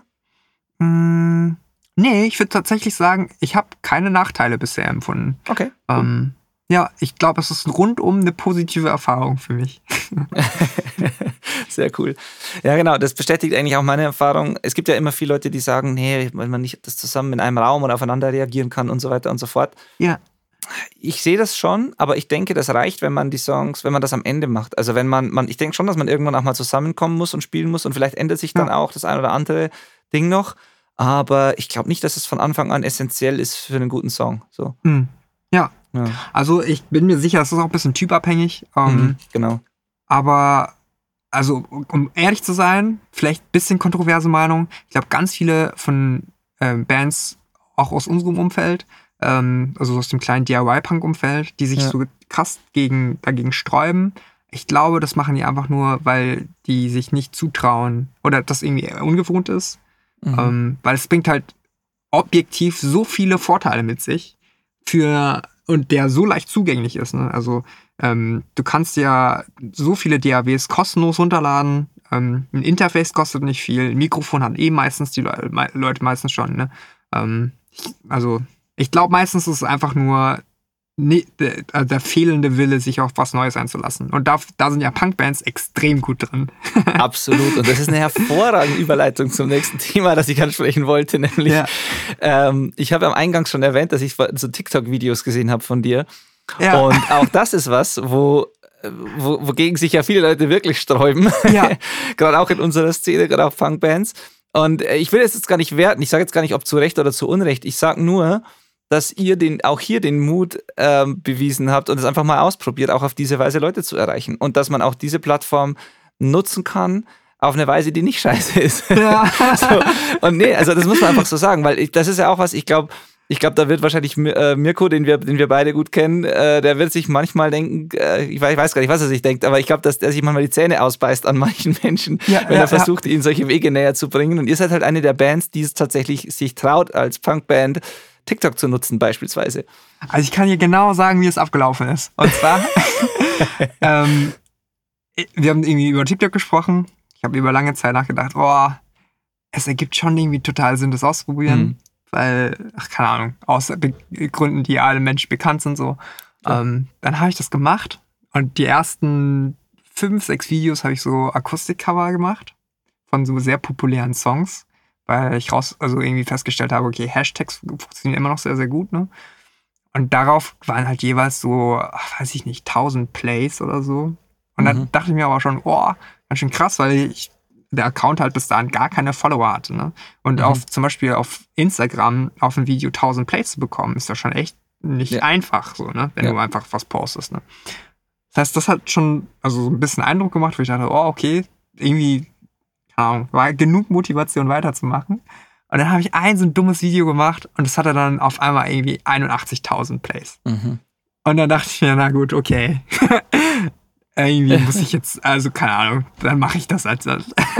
War das das, wenn, wenn Deutsche machen würden, was, äh, wenn, Asi, wenn die Asiaten machen würden, was Deutsche machen? So genau, das war, glaube ich, der erste. Part davon oder der zweite oder so. Dann dachte ich, ja geil, ich mache einfach jetzt noch, weil das gut gelaufen ist, mache ich jetzt noch ein Part 2, Part 3, Part 4 davon. Und keine Ahnung, ich glaube Part 3 mittlerweile irgendwie 200.000 Aufrufe, was ja absolut bescheuert ist. Ne? Es ist einfach nur ein Video, wo ich irgendwie fünfmal sehr schlecht Sketche aufführe. Das ist ja etwas, wofür ich auch überhaupt gar nicht, also Das ist überhaupt gar nicht mein Business. Macht es dir denn trotzdem Spaß oder, also, oder quälst du dich da durch die Videos mehr oder weniger? Also, Weil es wirkt so, als hättest du schon Spaß auch dran, so ein bisschen. Ja, voll. Ich glaube, ich habe schon auch Spaß dran. Das so ist nicht.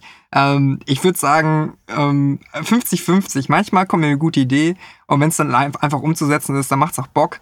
Ähm, nervig finde ich wird's dann ab dann, wenn ich mich aktiv hinsetze und dann überlege, okay, was könnte ich denn jetzt machen? Ähm, und ich, das hat auch darin resultiert, dass mich das tierisch gestresst hat. Ähm, mhm. Ich merke auch, ich bin relativ viel auf TikTok, äh, also als Konsument, und merke aktiv, wie das mir schlecht tut, äh, also mhm. nicht gut tut. Ja. Ich scroll so runter und denke mir schon, oh, okay, reicht jetzt auch. Ja. Und dann gucke ich hoch und es sind nochmal zehn Minuten vergangen, wo ja. ich auf dieser Plattform verbracht habe. Und äh, deswegen habe ich jetzt in letzter Zeit nicht mehr so viel gemacht, weil, also ich gemerkt habe, es tut mir aber nicht gut.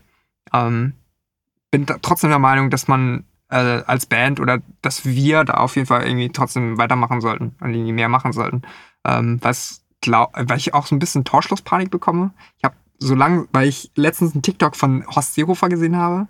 Und das ist, das äh, hatte so den Flair von äh, Horst Seehofer äh, läutet das Ende von TikTok ein. Sobald alte Leute, und ich bin ja auch schon vergleichsweise alt auf der Plattform, ne? Äh, irgendwie Einzug in diese Plattform finden, ist das ja meistens nicht so ein super gutes Zeichen. Ähm, und dass dieses Potenzial, ne, dass man viele neue Menschen erreichen kann, ähm, organisch, dass das bald vielleicht nicht mehr so richtig möglich ist, weiß ich nicht. Keine Ahnung. Die Sorge ja. habe ich auf jeden Fall so ein bisschen. Ja, ähm, zu Recht, glaube ich. So, es, es wird, ja. Also mit Sicherheit wird die organische Reichweite auf kurz oder lang auch ähm, in irgendeiner Weise begrenzt werden. Also das, das hast du definitiv nicht zu Unrecht, denke ich. Aber ja, ja. ja ich denke auch ganz ehrlich, es ist auch nichts Verwerfliches daran, das zu benutzen, selbst wenn du selber feststellst, es tut dir nicht gut, weil letzt, also eigentlich macht dir ja nichts anderes, als die Leute da zu erreichen, wo sie halt sind. Ja. Ähm, und ja, keine Ahnung, ich, ja, ja, genau, so kann man also, das so stehen lassen. Ich ja. finde, man muss nicht, man, das muss ja jeder selber wissen für sich und ich, ich denke, man muss nicht immer aus Prinzip gegen irgendwas sein, was Neues. Die Welt entwickelt sich eben weiter und auch jüngere Generationen machen andere Dinge, als, ja. als wir es tun, kommunizieren anders, als wir es getan haben. Ähm, die, die Abstände dazwischen werden auch immer kürzer. Also ich denke, das ist nicht mehr eine Frage von, keine Ahnung, es ist jetzt nicht, nicht so, dass da zehn Jahre lang das gleiche passiert, sondern alle paar Jahre ändert sich das komplett im Endeffekt. Ja. Und das, da haben wir eigentlich kaum nicht, das, das sind wir nicht in der Position, das zu bewerten, finde ich, ob das jetzt besser oder schlechter ist. Wir können sagen, mir tut es nicht gut, aber vielleicht ist es für eine ganze neue Generation von Menschen ja. die Art ja. und Weise zu konsumieren und zu kommunizieren und dann erreicht man die halt da. Ey, ganz ehrlich, ich bin mir auch ziemlich sicher, dass der Grund, warum TikTok mir nicht gut tut, ist einfach, weil ich zu wenig Selbstkontrolle habe. Also ja. ich gucke mir den Kram da halt an. Das ja, meist, ich würde sagen, 90% von dem Kram, den ich da sehe, ist einfach nur dumme Scheiße. Ja. Sorry für den Ausdruck. Aber einfach diesen Stecker zu ziehen, ne? Zu sagen, hey, selbst wenn ich, also ich will da vielleicht selber was posten drauf. Das bedeutet ja aber nicht, dass ich am Tag irgendwie da ewig vor diesem Handy sitzen muss, ne? Also genau, ich glaube, genau. diese Trennung, äh, das liegt schon an mir. Ja, ja, ja. ich habe es mir abtrainieren müssen, ähm, weil, weil ansonsten würde es mir ganz genauso gehen. Ich habe eine Zeit lang eine App, ganz lang sogar eine App benutzt, die heißt Freedom. Mhm. Wenn du die installierst, kannst du dir, funktioniert auf dem Rechner und auf dem Handy genauso und du kannst dir bestimmte Apps oder Webseiten oder so da einspeichern und dann Zeitfenster festlegen, wann du die erreichen kannst und wann nicht. Ja. Und du kannst dich dann selber aussperren aus Apps und es ist ziemlich aufwendig und dann das Ding zu umgehen praktisch. Also du sperrst dich halt wirklich aus. Ja. Und ich habe mir halt nur so Zeitfenster für bestimmte Dinge angeräumt. In der Zeit musste ich dann auch posten, wenn ich das machen wollte. Und wenn nicht, habe ich halt einfach keinen Zugriff gehabt zu bestimmten Social Media Apps oder bestimmten Webseiten oder so. Ja. Und das Spannende ist, dass ich die App mittlerweile deinstalliert habe und nicht mehr brauche, ähm, weil ich mir tatsächlich abtrainiert habe, diesen Impuls zu haben, da ständig zu schauen. Also ich habe mir diesen Rhythmus, den ich mir da antrainiert habe, beibehalten. Ich, ich mhm. hoffe, das bleibt eine Zeit lang so und habe diesen, habe das tatsächlich nicht mehr. Ähm, ich habe alle die Apps auf meinem Handy benutzt, die aber nur noch sehr selten und bewusst. Und also ich denke, man kann sich da durchaus trainieren, aber ich brauche, ich habe echt harte Maßnahmen gebraucht auch, weil ja. sonst, sonst geht es mir genau wie halt den meisten Menschen. Das ist das Prinzip dieser Plattformen ja. halt, dass die unsere Aufmerksamkeit, wenn die die einmal haben, nicht mehr hergeben. Ja. Boah, also cool, dass das für dich funktioniert hat, weil, also ich habe nicht diese App benutzt, aber ich, mhm. es gibt am Handy, glaube ich, so auch eingebaut diese Funktion, dass du mhm Apps sperrst nach einer gewissen Benutzerzeit, ja. irgendwie nach ein paar Minuten. Das habe ich auch mal gemacht. Und es hat einfach nur dazu geführt, dass ich genervt war, das Ganze da wegklicken zu müssen. Also es hat gar nichts gebracht bei mir. Okay. Okay. ich habe ja, auch ja. mal bei äh, Instagram und bei WhatsApp und ähm, also die Notifikation ausgestellt, dass ich nicht dieses ständig dieses Bing bekomme ne, und dann immer drauf gucke. Ja. Das hat aber dazu geführt, dass ich viel öfter drauf geguckt habe, weil ich mir dachte, ey, ich habe ja nicht mitbekommen. Das muss ah. ich aber ah. nachgucken. Ah, okay. Am okay. Anfang ja, war das also hat's Dinge schlimmer gemacht und ich habe das aber immer noch aus und mittlerweile ist es besser geworden. Also mittlerweile ja. gucke ich nicht immer von selber irgendwie nochmal zehnmal mehr drauf und zu gucken, hey, habe ich irgendwas verpasst, ähm, sondern ich würde sagen, das ist jetzt auf einem halbwegs gesunden Level. Aber insgesamt bin ich mir ziemlich sicher, dass ich viel zu viel am Handy bin. Ja. ja, also ich, wie gesagt, bei mir funktioniert es auch nur mit harten Maßnahmen. Ich habe alle Benachrichtigungen aus. Ich kriege nicht mal eine Benachrichtigung, wenn mir jemand eine WhatsApp oder SMS oder irgend sowas schreibt. Also ich kriege ja. gar keine Benachrichtigungen. Ich muss bewusst die Apps aufmachen, um es zu sehen. Und ich habe einfach für mich beschlossen, wenn jemand mich ganz dringend erreichen will, dann, dann muss man mich anrufen einfach. Ja. Oder ich schaue halt zwei, dreimal am Tag rein und das muss dann an Antwortgeschwindigkeit reichen. Ja. Das, das habe ich einfach für mich so festgelegt, äh, weil, weil ja, aber ich finde es interessant, das habe ich noch nicht bedacht, dass das natürlich auch passieren kann, dass man dann permanent checkt, weil man dieses ja. FOMO, Fear of Missing Out Ding hat halt ständig, ja. Also ich hab, ich bin das komplette Gegenteil. Ich finde es super, dass es für dich funktioniert. Ja, ja, ich hab so, bin sogar so weit, ich habe ähm, unterschiedliche Klingeltöne oder Benachrichtigungstöne für unterschiedliche Postfächer. Und ich habe also ein Booking-Postfach oder quasi ein Band-Postfach, wo dir so die wichtigen Sachen reinkommen. Das hat einen eigenen Ton. Und es ist natürlich ein Allerweltston. Ne? Das ist irgendein voreingestellter ja. Ton vom Handy. Und wenn ich den woanders höre, von einer anderen Person in einem anderen Kontext, bin ich direkt getriggert. Ich denke, boah, was?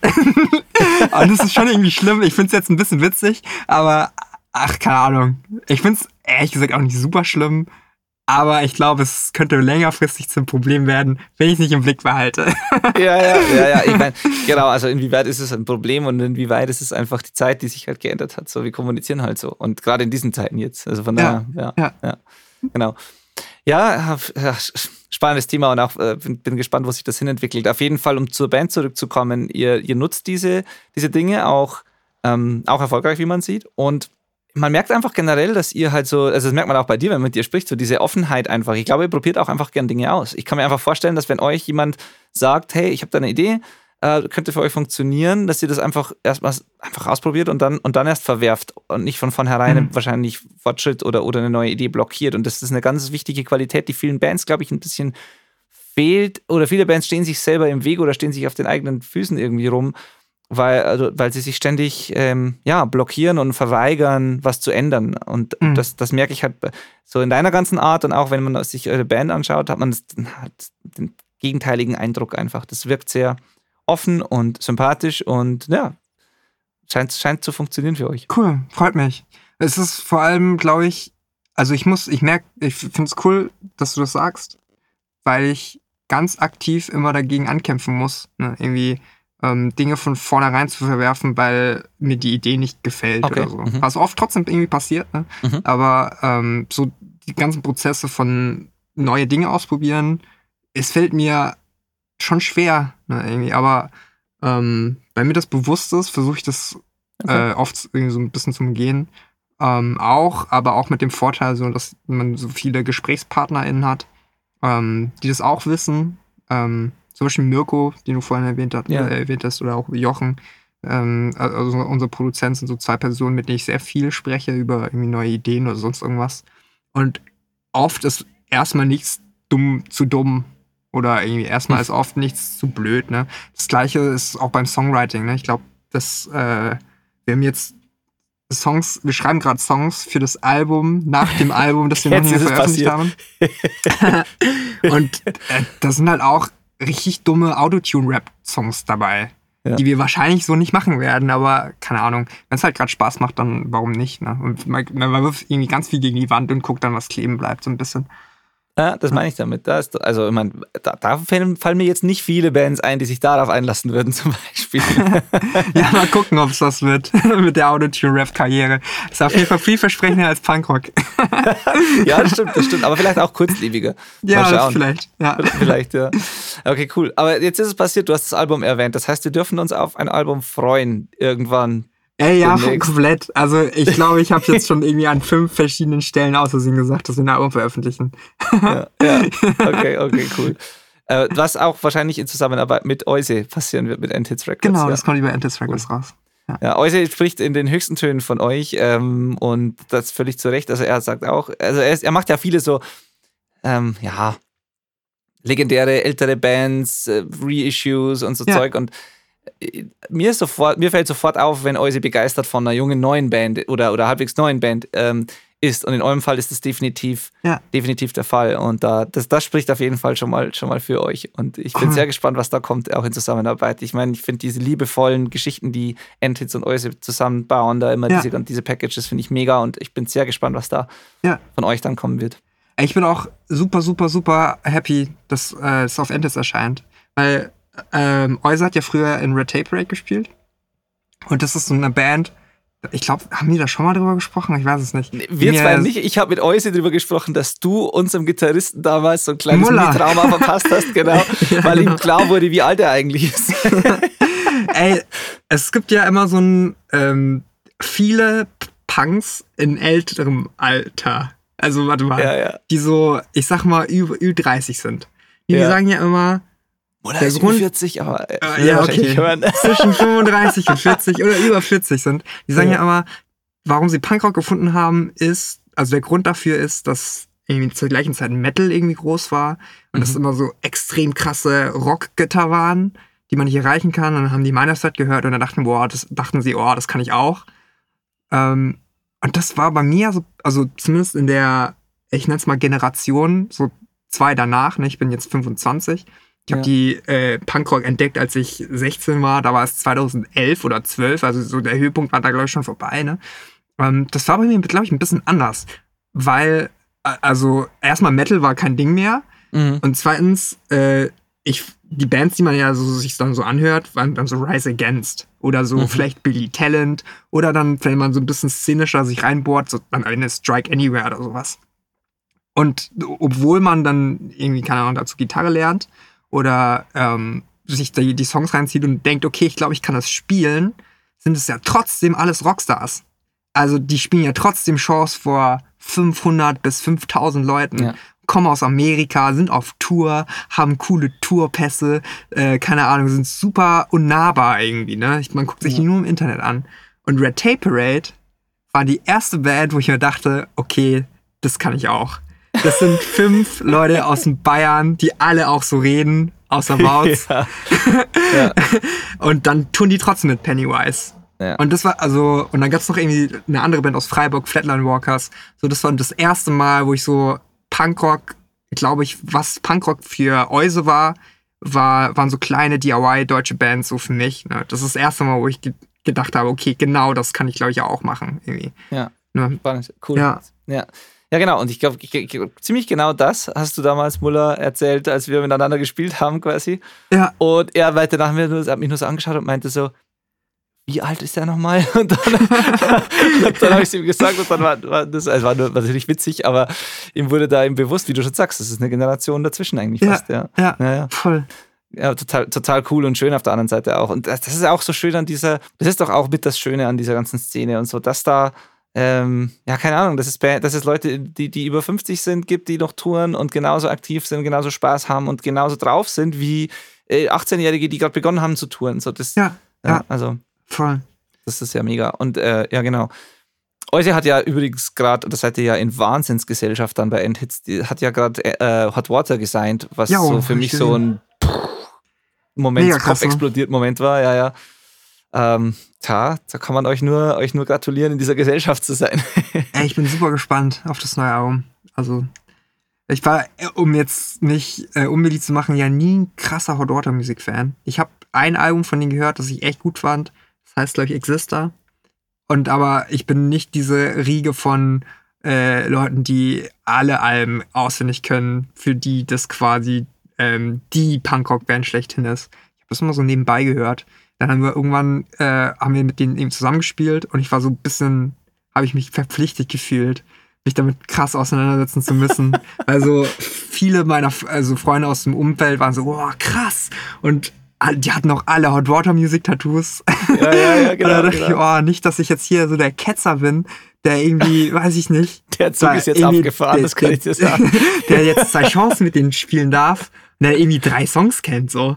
Dann habe ich es mir angehört und jetzt bin ich an Bord.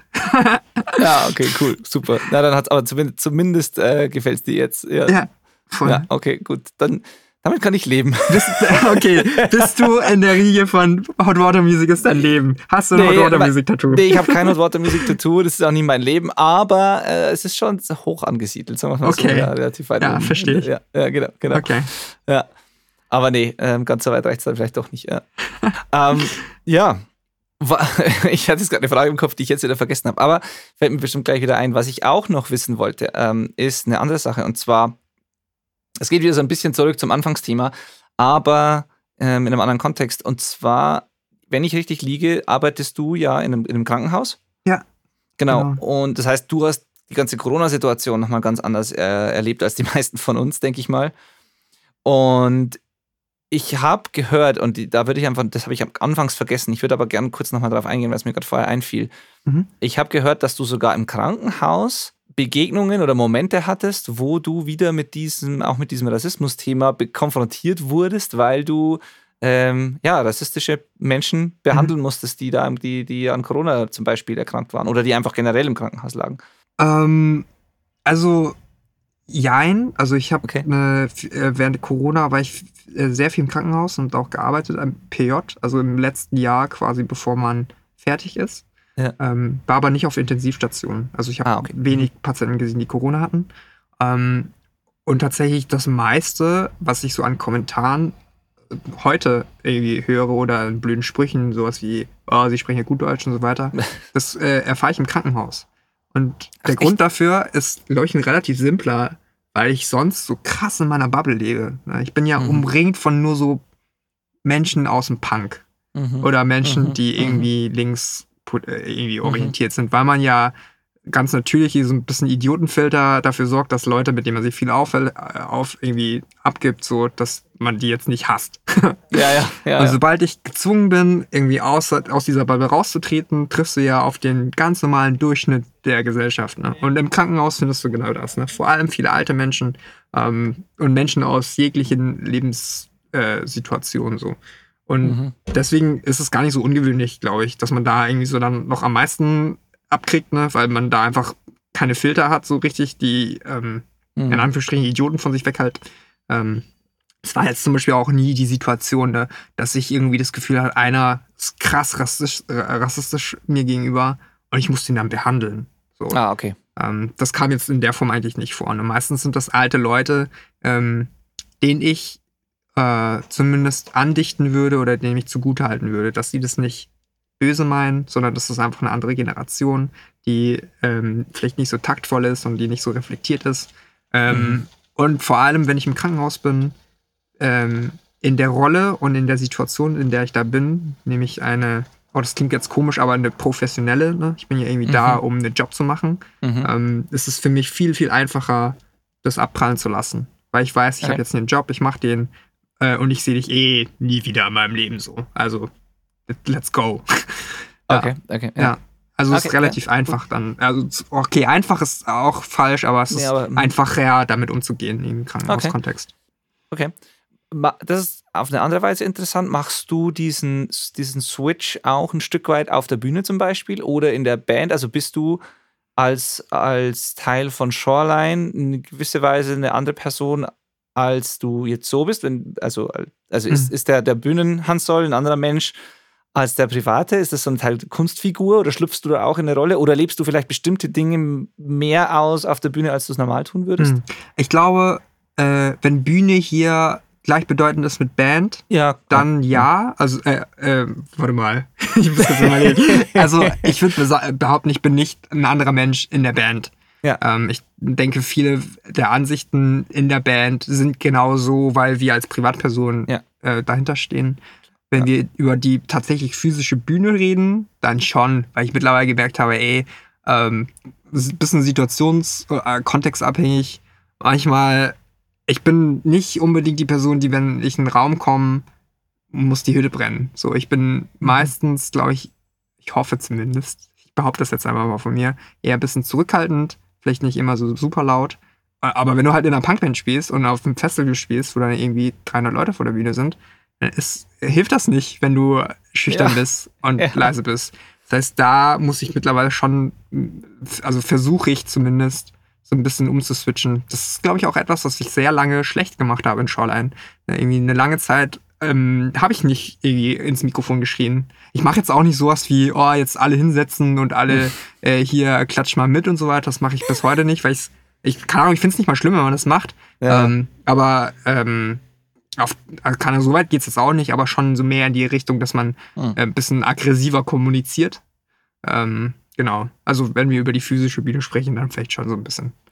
Ja, ich frage genau aus dem Grund. Äh, Den Eindruck hatte ich nämlich von dir, dass du hast eine sehr angenehme, ruhige Art einfach und wirkst sehr überlegt in dem, was du sagst und bist sehr, ja, einfach ruhig und angenehm und, und äh, wenn man dann sieht, wie, ja, keine Ahnung, bei Konichiwa in dem Video zum Beispiel, wenn man sieht, wie viel Aggression und Wut Mhm. da auf einmal auch rauskommen kann in dir, also von der ganzen ähm, Gestik, Mimik und von der Bühnenpräsenz und so weiter, dann stelle ich mir vor, dass es schon vielleicht am Anfang eine Überwindung kostet, so aus sich rauszugehen und dann auch zu, Mhm. einer, zu einer Person werden zu können, die dann, wenn es angebracht ist, laut und aggressiv sein kann. Mhm. Äh, so von vom Auftreten her. Weil, ja, das, das, das das ist ja, und das, das ist eine interessante Beobachtung, die man bei vielen Menschen machen kann, glaube ich, dass wenn man manche, wenn man manche Menschen privat erlebt, man sich schlecht vorstellen kann, dass das, das die gleiche Person ist, die man gerade Mhm. eben noch schreien gehört hat in der, in der Band zum Mhm. Beispiel oder so. Und das ist ja Ja. ganz oft so, dass die lautesten äh, SängerInnen nicht immer die lautesten Personen auch so sind, zum Ja. Beispiel.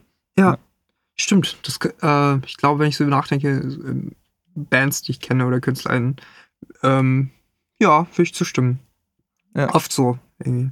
Musstest du das üben so? Oder, oder fällt es dir leicht in dem Moment, wo der, die Show losgeht, die Musik laut ist, dass du einfach dann da bist und das machen kannst? Ähm, also allein das Singen und Performen oder halt äh, Die, die, dieses, auch dieses, dieses dann laut und präsent und. und Oh ja, und auf jeden Fall. werden, ich, so. also ich bin immer noch am Prozess, das zu üben. Und ich glaube, ich bin auch noch nicht da angekommen. So. Ähm, das ist was, was mir super schwer gefallen ist. Ich glaube, mittlerweile, so bei den letzten drei, vier Shows, das heißt, vom ganzen letzten Jahr quasi, ja, genau. ähm, ist es auf einem Level, wo ich es okay finde. Mhm. Ähm, aber ja, um es kurz zu machen, ja, es Ja, äh, fällt okay. mir super schwer. Ne? Wie wichtig sind dir die, die Pausen zwischen den Songs, gerade auch live? Also ich meine, jetzt ist gerade der blödeste Zeitpunkt, um über Mhm. Live-Konzerte zu sprechen, aber irgendwann ist es ja hoffentlich wieder soweit. Ja. Ähm, aber das ist ja auch so ein Punkt, wo das nehmen manche Leute sehr, für manche Leute ist es sehr wichtig, für manche gar nicht mal sehr so, ähm, Mhm. gar nicht mal so sehr. Ich habe immer den Eindruck, dass aus, Zusch aus, der, aus der Publikumssicht ist es oft gar nicht mal so schlimm, wenn zwischen den Songs nicht viel passiert oder wenn es einfach, Mhm. wenn man keine großen Reden schwingt oder keine, keine Übergänge sich mal überlegt hat, sondern Mhm. es ist halt einfach kurz Pause, dann geht's weiter. Das ist, es funktioniert manchmal besser, als man, als man so von der Bühne aus denkt. Mhm. Also von der Bühne aus wirken so kleine Pausen manchmal wie eine halbe Ewigkeit und man hat das Gefühl, man verliert gerade das Publikum, wenn man nichts Mhm. macht. Ja. Und von der anderen Seite ist es oft gar nicht so schlimm. Wenn es aber natürlich zu lange Pausen sind oder einfach so eine Unsicherheit auf der Bühne herrscht, niemand was sagt, womöglich Mhm. dreht sich dann noch irgendwer um und holt sich die Wasserflasche und dann übernimmt Ja. aber keiner und dann ist es diese Ja. komische, peinliche Unruhe, also die- diese Pause und gleichzeitig Ja. Unruhe, die aber Ja. jeder kennt. Ja. Dann verliert man tatsächlich so, finde ich, ein bisschen das Publikum und das ist so ein schmaler Grad. Deswegen würde mich interessieren, als Band, die auch so starke Inhalte eben präsentiert wie ihr, wie wichtig ist dir, was zwischen den Songs passiert? Wie wichtig sind dir die Ansagen, der Flow auch von der Show, die Energie aufrechtzuerhalten, die Leute an die Themen auch ranzuführen, weil man ja auch nicht immer den Texte gut verstehen kann in kleinen Ja. Clubs und so weiter. Ja, ja. Äh, Shoreline sind ja eine absolute Übergangsband. Also wir haben zwischen, ich würde sagen, fast allen, ba äh, fast allen Songs im Set ähm, irgendeinen In- Übergang. Ähm, und trotzdem gibt es so geplant drei, zwei, drei Stellen, wo wir ganz, also von vornherein planen, dass wir da eine Ansage machen. Mhm. Ähm, es gibt immer vorher Themen, die mir, also die ich mir raussuche, die ich da ansprechen möchte. Ähm, meistens einfach auch gekoppelt an die Songs, die wir dann außenrum sp äh, ähm, spielen. Das heißt, aktuell ist es schon so, zwischen vielen Songs sprechen wir zum Beispiel gar nicht, sondern ich trinke dann irgendwas und es läuft trotzdem immer irgendwie weiter Musik. Meistens ist es dann so getimt, dass äh, wir nicht alle gleichzeitig stimmen, sondern ich stimme an ganz anderen Stellen im Set Ja. als Julius, weil immer einer spielt, so nach dem Motto. Ähm, und trotzdem, wie gesagt, ähm, ist es mir wichtig, dann so Momente zu haben, wo man Themen ansprechen kann. Ähm, und auch da ist es wieder etwas, was ich total üben musste und irgendwie immer auch üben muss, wie man kurz und prägnant was e-, erzählen kann, was nicht platt wirkt, ne? Weil ich will jetzt auch nicht die Person sein, die so Nazis rausruft, obwohl ja. man halt natürlich checkt, so was gemeint ist. Ähm, aber sich da den Raum zu nehmen ne? und auch ähm, vielleicht ein bisschen ausführlicher zu er erklären, was man für einen Standpunkt vertritt. Ähm, das habe ich gemerkt, dass man das sehr gut kann in so einem Raum, ne? weil man sich den total einfach selber schaffen kann. Ne? Du bist auf der Bühne, du hast das Mikrofon, ist gerade alles still. Und wenn du was sagen willst, das ist der Moment, ne? Ja, das nur um, um, dann zu üben, ne, das nicht. Ich bin auch ein krasser Nuschler. Also, ey, wie viele Chancen ich einfach ja, ich irgend, mir irgendeinen reingenuschelt habe, ne, wo ich mir vorher voll lang überlegt habe, oh, ich würde heute gern was so, weiß ich nicht, äh, keine Ahnung, die Seebrücke sagen. Und dann sah ich was und am Ende kommen so Leute her, ja, gutes Set, aber ich habe nichts verstanden, was du gesagt hast. Ja. Und von, und keine Ahnung, der Weg von dahin bis jetzt, wo ich echt so geübt habe, ich schrei fast, aber versuche es extrem genau zu äh, artikulieren so. Es ist ein langer Weg und ich bin immer noch da drauf. Ne? Oh, ich kann es so nachfühlen, alles, äh, gerade auch dieses Nuscheln. Und mir wurde auch schon tatsächlich gesagt, da nicht, dass ich nicht verstanden wurde. Und es lag nicht am, Bayer, am Bayerisch, sondern tatsächlich einfach an der Nuschelei und dann vielleicht auch ja. der PA und, und so weiter. Aber ja, ja, ich kann das hart nachfühlen. Ich hatte ein Riesenproblem mit meinen Podcasts eine Zeit lang. Ich konnte mir die selber nicht anhören, weil ich es unmöglich, ich meine, das, das, Problem haben ja viele Menschen, wenn man sich selber sprechen oder singen hört, aber ich fand es halt unmöglich. Ich habe echt gedacht, ich muss irgendwie zum, zur Logopädie oder so, ich muss irgendwas okay. machen, weil ich, ich spreche nicht richtig. So. Ja. Und was hat's besser gemacht? Hast du einfach reflektiert und geübt oder hast ich glaube, du irgendwie Oh, keine Ahnung, ich glaube, ich, ich habe es nicht viel besser gemacht. Ich habe es gelernt zu akzeptieren. keine Ahnung. Ich denk, also ich denke einfach, man empfindet es zum einen stärker, als es schlimmer, als es wirklich ist. Und zum anderen, ja, keine Ahnung, ein Stück weit habe ich mich einfach damit abgefunden. Und natürlich versucht man, bemüht man sich, aber ja, ja ich, ich kann es einfach nachempfinden. Dieses, was alles, was du gesagt hast, habe ich so auch schon mal so in, ja. in der Art mir gedacht. Ja, ich bin mir auch sicher, dass man selbst immer natürlich kritischer ist mit sich als äh, andere Leute, weil ich zum Beispiel äh, ich bin ja ein großer Fan von deinem Podcast. Das kann ich jetzt ja 1,12 äh, in, kann ich es ja auch mal sagen. Ich, ich habe viele Folgen gehört ähm, und es ist mir nie aufgefallen, dass ich mir, also es war nie der Moment, wo ich dachte, alter Benedikt, mach deinen Mund auf. okay, okay, das, ist, das beruhigt mich, danke, danke. Das ja. beruhigt mich wirklich. Ähm, keine Ahnung, also wie gesagt, meistens okay, ist man ja. ja selber ein bisschen kritischer mit sich selbst. Ne? Ähm, okay, cool, cool. Ja. ja. Okay, jetzt äh, möchte ich noch eine Frage stellen, die ich äh, nicht in jeder Folge gestellt habe, aber immer wieder mal. Ich denke immer nicht immer dran. Ähm, ich mhm. mag die Frage einfach gern. Und zwar, wenn du eine Person treffen dürftest, irgendwen, mhm. egal ob tot oder lebendig, Zeitreisen sind erlaubt. Mhm. Wer wäre das und was würdest du die Person fragen? Oh, große Frage. tot oder lebendig? Ja. Spielt keine Rolle. Spielt keine Rolle. jede Irgendwer. Person treffen. Genau, du könntest Boah. eine Person dir aussuchen, die zu treffen und dann eine Frage stellen. Ich versuche jetzt natürlich irgendwas zu nehmen, was mich besonders intelligent und gebildet äh, aussehen lässt.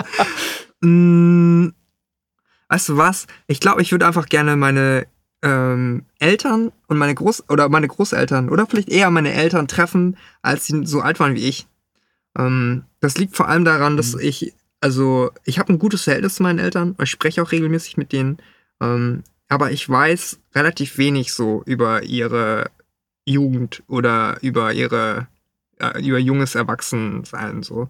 Ähm, weiß, ich weiß auch nicht warum. Also irgendwie, ich glaube, ich könnte auch hingehen und fragen, aber es gibt so eine innere Barriere, weil wir da nie viel drüber gesprochen haben. Ähm, das heißt, das wäre ein sehr einfacher Weg, mich darum zu mogeln.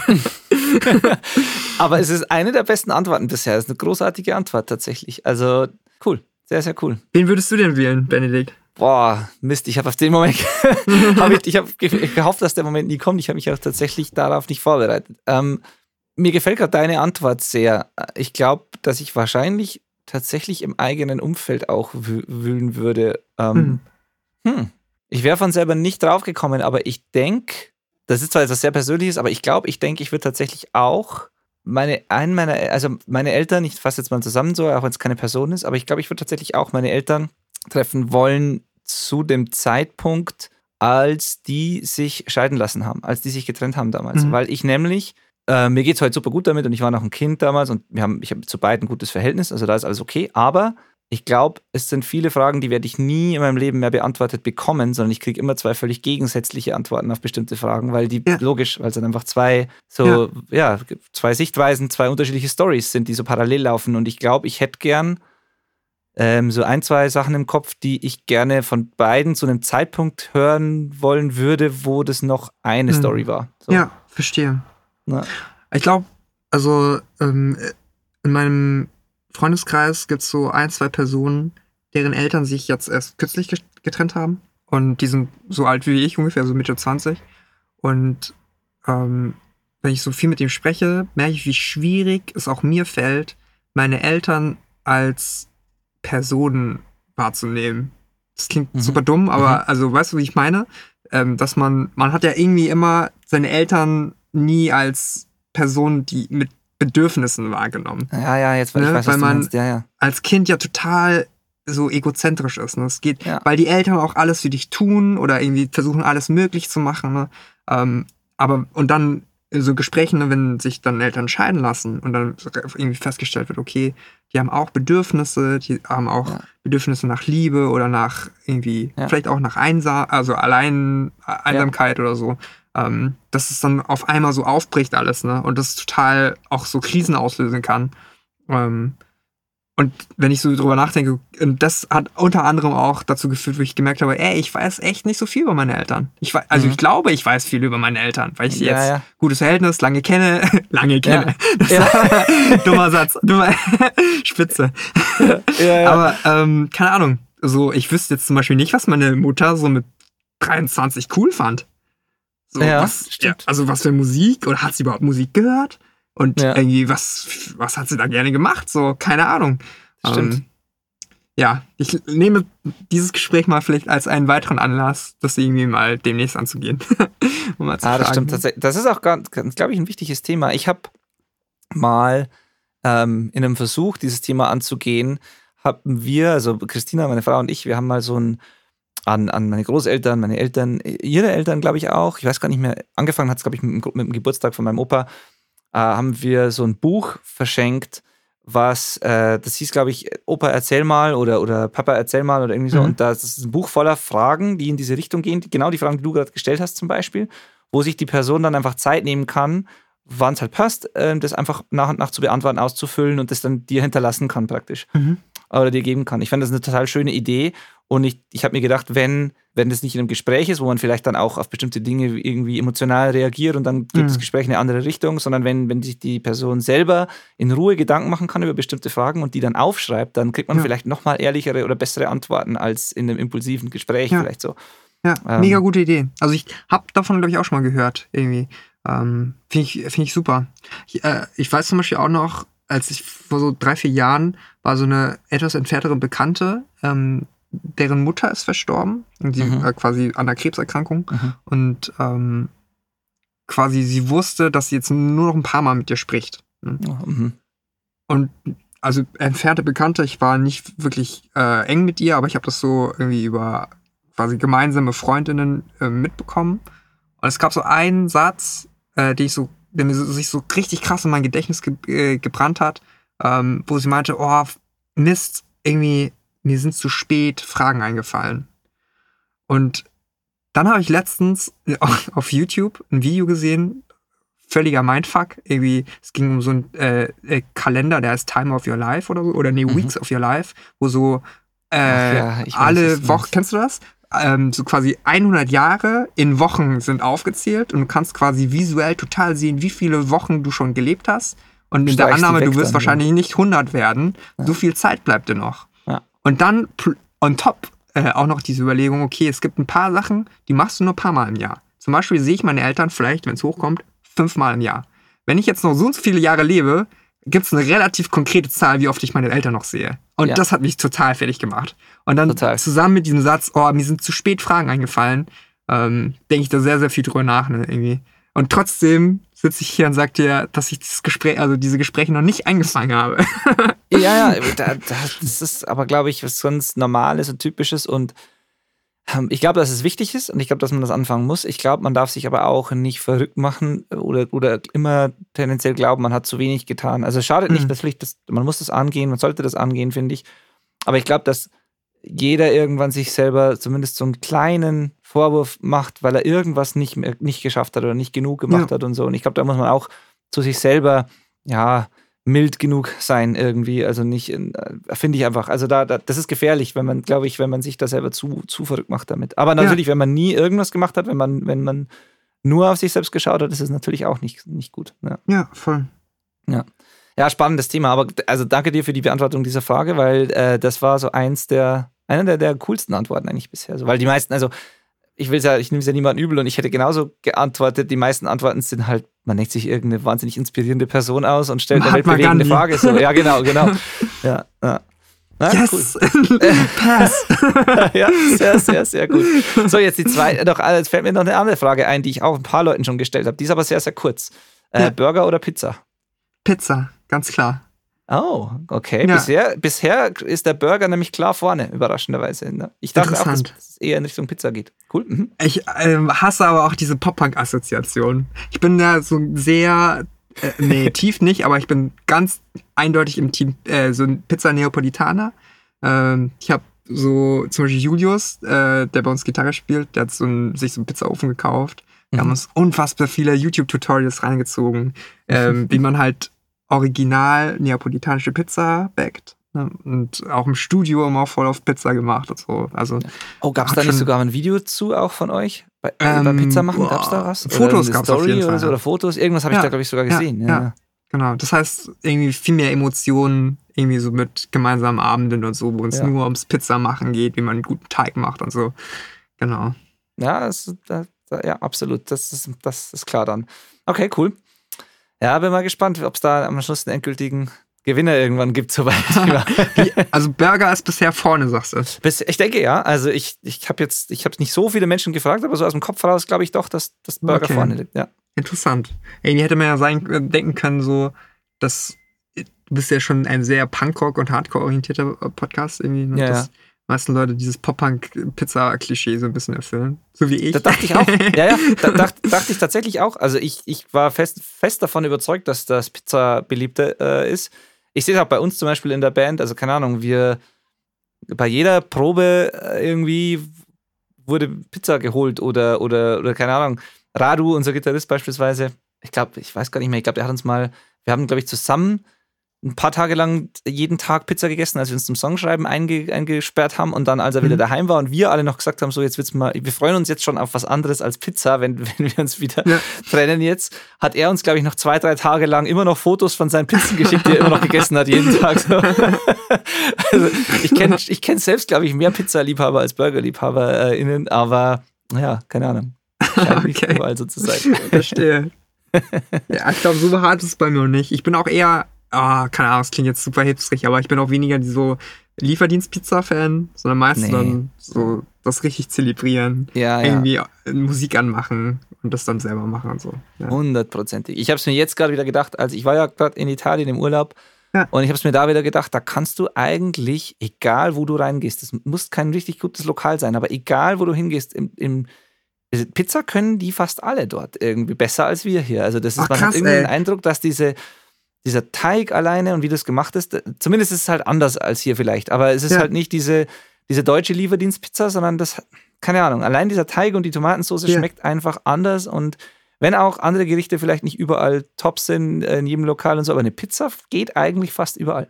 Ach krass, ich habe nicht komplett die andere Erfahrung gemacht. Wirklich? Ich war, ja, voll. Also bei war, mir war es bis jetzt bei je, ich war oft in Italien und bei fast jedem Aufenthalt dachte ich mir so, ich stolper irgendwo rein und ich kann mich ich traue mich schon fast nicht, was anderes zu bestellen, weil wenn ich einfach nur so ein Pizzabrot mit Tomatensauce, also so, so diese äh, Marinara oder so, oder ja, Käse ja. halt bestelle oder irgend sowas, das ist einfach, da kannst du nichts falsch machen, fast so. Okay, das ist ja beruhigend, dass es Menschen gibt, die andere Erfahrungen machen. Ja. Immer wenn ich irgendwie, ich war einmal in Italien auf Tour, dann war ich in Italien pilgern und jedes Mal war es eine Enttäuschung. Echt? ja, voll. Aber ich war auch vielleicht einfach nicht in den richtigen Orten Ne, also ich würde echt gerne mal nach äh, irgendwie neapolitanische Pizza essen. Mhm. Also original ja, neapolitanische ja. Pizza vor Ort. So, ne? ähm, aber ich war da halt in Umbrien und irgendwie auch am Gardasee und so. Keine Ahnung, ja. vielleicht hatte ich auch einfach Pech. Kann ja, ja auch sein. Oder du hast einfach schon einen ganz anderen Anspruch, weil du nee, zu viel nee, Pizza nee, nee. zelebrierst. Ich glaube nicht. Ich glaube nicht. Manchmal esse ich auch so, äh, ich esse manchmal auch so, es gibt ja so vegane Tiefkühlpizzen mittlerweile. Finde ja. ich auch alles gut. Aber auch, weil ich also immer kontextsensitiver Anspruch. weißt du, ja, ich habe nicht den Anspruch, dass es jetzt die beste Pizza der Welt ist. Ähm, ich, ich, ja. ja. Ich glaube, ich mag Pizza einfach, weil es so simpel ist und wenn man es aber richtig, also trotzdem so kompliziert. Es sind wenige Zutaten, die, wenn man es richtig macht, verdammt geil sind, einfach am Schluss Voll, dann. Ja, ja. Und genauso kann es aber auch in die Hose gehen. Und ich finde, das, das ist das Faszinierende an so einem Gericht einfach. Das sind so eine Handvoll Sachen und die funktionieren super. Und dann gibt es Gerichte, da sind tausend Sachen drin und das ist nichts. Ja, ja. Ich habe vorhin, als ich, äh, als ich gedacht habe, oh, gleich spreche ich mit Benedikt, ja. habe ich den Gedanken, äh, Kochen ist so wie Mixing nur für den Mund. Was hältst du davon? Doch, das, ähm, da, da sehe ich definitiv Parallelen zumindest, ja. Okay, doch, ja gut. Doch, doch, doch, doch, das sehe ich so. Das ist ziemlich gut vergleichbar sogar. Also das ja, ist halt, ich auch. Wenn du von einem, also du musst halt genau von allem die richtige Menge und Ja. nicht zu viel und insgesamt so, ja doch, definitiv. Auch das, auch das, dass es so eine Sache gibt, finde ich, die so den Fokus hat und alles andere ist Mhm. eher unterstützend. Ja, voll. Ähm, so, Ja. also ja doch, das sind Parallelen, ich auch definitiv. Ja. cool. Stark. Ja, wie kommen wir jetzt zur Musik zurück? Ähm, am besten sagen wir einfach mal, sag du einfach mal, was wir jetzt übersehen haben, was wir noch, das, es gab noch eine Single zwischen den beiden, die wir besprochen haben, das, das steht schon mal Genau. fest. Ja. Genau, und äh, steigen wir da noch kurz ein und dann vielleicht gibst uns du einfach noch so einen kurzen Überblick über, was gerade bei Shoreline jetzt ansteht, noch was, Ja. worauf wir uns jetzt freuen können demnächst. Genau. Also zwischen den beiden Singles, über die wir vorhin gesprochen haben, haben wir noch eine weitere veröffentlicht, die heißt Sanctuary. Ähm, da ist Brian McTurn von Be Well ähm, mit als Feature drauf. Genau. Äh, das ist der härteste Song, den wir jeweils veröffentlicht haben. Mhm. Obwohl er, glaube ich, objektiv gesehen gar nicht so heavy ist. So ist halt Mhm. irgendwie ein Hardcore-Track, glaube ich. Ähm, davon habe ich, also das war, glaube ich, so musikalisch äh, der Song, der mir am meisten Spaß gemacht hat auf der Platte. Ähm, und ich glaube, wenn der Podcast rauskommt, weil wir haben jetzt Mitte September und Anfang Oktober kommt ähm, die neue Single raus, die heißt Ja, Distant. Wahrscheinlich ist Vielleicht. vielleicht. genau, so ziemlich genau ausgehen wahrscheinlich so. Mal schauen. Okay, selbst wenn nicht, ey, Ja. ich spoiler sowieso einfach hin und her, weil, keine Ahnung, was passiert schon? Ja, ja, ja. Nee. Genau, wir bringen noch eine äh, Single raus, die ist Distant. Ähm, da sind Smile and Burn mit als Gäste drauf. Ähm, genau, äh, da bereiten wir quasi jetzt gerade noch die ganzen Sachen vor.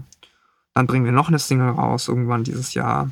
Ähm, haben jetzt letztens erst, also was heißt letztens, gestern haben wir äh, den Repress von unserer ersten EP veröffentlicht oder zum Pre-Order freigegeben. Ähm, genau, das sind so die Sachen gerade passieren. Und wir schreiben, wie gesagt, das Album oder Songs für, von, für eine Platte nach der Platte, die wir jetzt noch überhaupt gar nicht angekündigt haben. Ach so, okay, geht auch schon weiter mit neuem Material Ja, praktisch. voll. Ja, Spannend.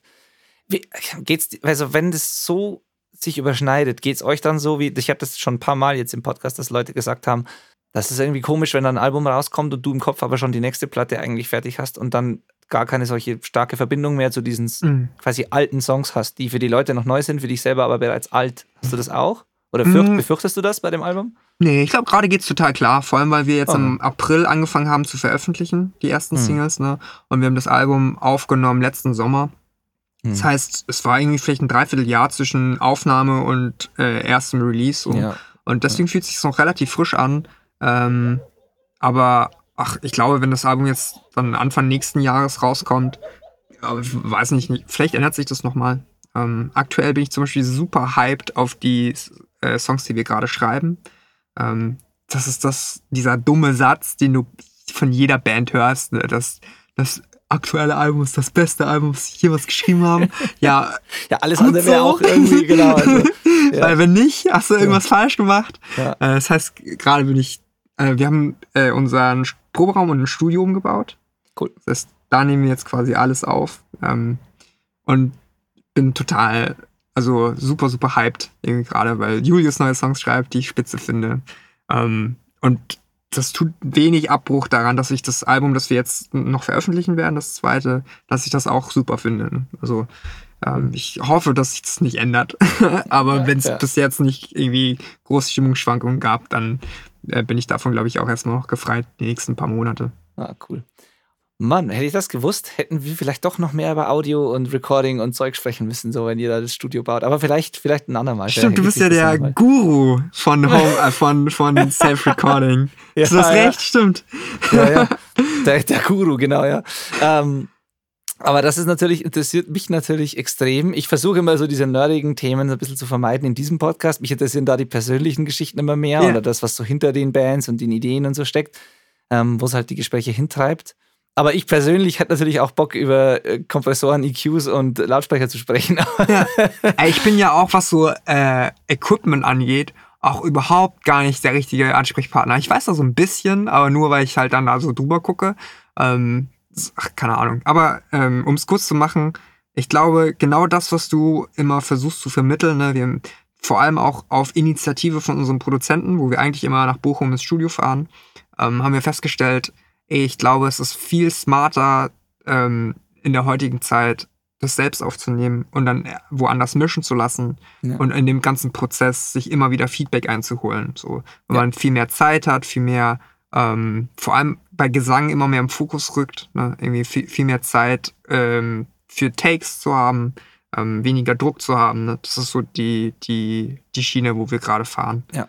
Ich, ja, total. Unterschreibe ich zu 100 Prozent. Die, keine Ahnung, die, einzige Ausnahme wäre, wenn das Budget groß genug ist, dass du dich für Vorproduktion, Songwriting, Albumprozess und so weiter dich lang genug in ein Studio einmieten kannst mit mhm. einem Top-Produzenten oder einer Produzentin und dann ähm, lange gemeinsam da, da ohne Zeitdruck arbeiten. Da, das wäre eine ja. Option, das wäre die Luxusvariante. Das ist aber eben außer Reichweite der, der 99 von 99 Prozent aller KünstlerInnen ja. auf dieser Welt.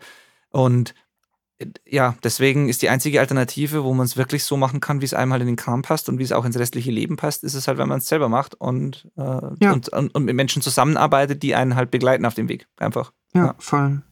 Ja, cool. Okay, ja, vielleicht, vielleicht haben wir ja nochmal Gelegenheit, darüber dann zu sprechen. Äh, ja, ich denke, es gäbe noch, es gäbe noch viele, viele Dinge, die mich, die mich interessieren würden. Und auch das, äh, diesen Entstehungsprozess des nächsten Albums äh, fände ich natürlich mega spannend. Ja. Ähm, mal schauen, hoffentlich. Ja, du bist jederzeit wieder eingeladen, auf jeden Fall. Und ja, äh, nochmal zurück. Ich, ich, hoffe, ich habe dich nicht zu früh äh, unterbrochen, was, was Ankündigungen betrifft. Du hast das Album angekündigt, du hast gesagt, dass ihr schreibt am nächsten Album. Ähm, wie sieht es showmäßig aus? Gibt es da was Neues? Ja, ey, gutes Thema. Also theoretisch sind wir ja diesen Dezember äh, 14 Tage auf Europatour mit Nathan Gray und The World is a Beautiful mhm. Place and I am no longer afraid to die ach, keine Ahnung, frag zehn Menschen und du kriegst zehn verschiedene mhm. Meinungen, ob das stattfindet oder nicht. Ja, klar. Ähm, ansonsten, nächstes Jahr äh, spielen wir noch ein paar Shows mit Lagwagon, ähm, spielen, glaube ich, ein paar, Show, ein paar Headliner-Shows, aber ähm, alles noch sehr, ich sag mal, vorsichtig irgendwie, ne? Ich glaube, so Optimismus für 2023 ist auf jeden Fall irgendwie da. Mhm. Mhm. Ähm, wobei ich ehrlich gesagt glaube, dass unser Jahr dann so eher gespickt wird so von vielen Support-Shows, wenn es dann, mhm. wenn dann irgendwas klappt. Weil ich bin mir da recht sicher, dass wenn es dann wieder losgeht, ähm, so richtig, dass unfassbar viele Bands in Europa auf Tour kommen werden. Ne? Ja, ähm, ja. Und dann wird es wahrscheinlich neben so ein paar Headliner-Shows wahrscheinlich attraktiver sein, versuchen irgendwo drauf zu springen. Ne? Auch wenn ja. das natürlich immer ein ganz ein eigenes Thema ist, ne? ob das klappt oder nicht. Ja, total, ja klar. Jetzt seid ihr die Red Tape Parade für so manche 15-, 16-Jährige wahrscheinlich. Boah, das wäre so cool, ne? Also, ähm, wenn das, also wenn das tatsächlich noch der Fall ist und dass so äh, 15-, 16-Jährige sich so Punkkram reinziehen. Ja, das, also ja. zum Beispiel da ne, in Zwiesel im Jugendcafé, mhm. Jedes Mal, also okay, jedes Mal, wir waren jetzt zweimal da und da habe ich echt noch das Gefühl, es gibt so Jugendliche, die sich das alles reinziehen. Die ja. sich so die DIY-Punk-Szene in Deutschland reinziehen, die nicht nur so irgendwie, weil wir jetzt da gespielt haben, unsere Band kennen, sondern irgendwie alle vier, fünf befreundete Bands so aus unserem ja. Umfeld so kennen. Ne?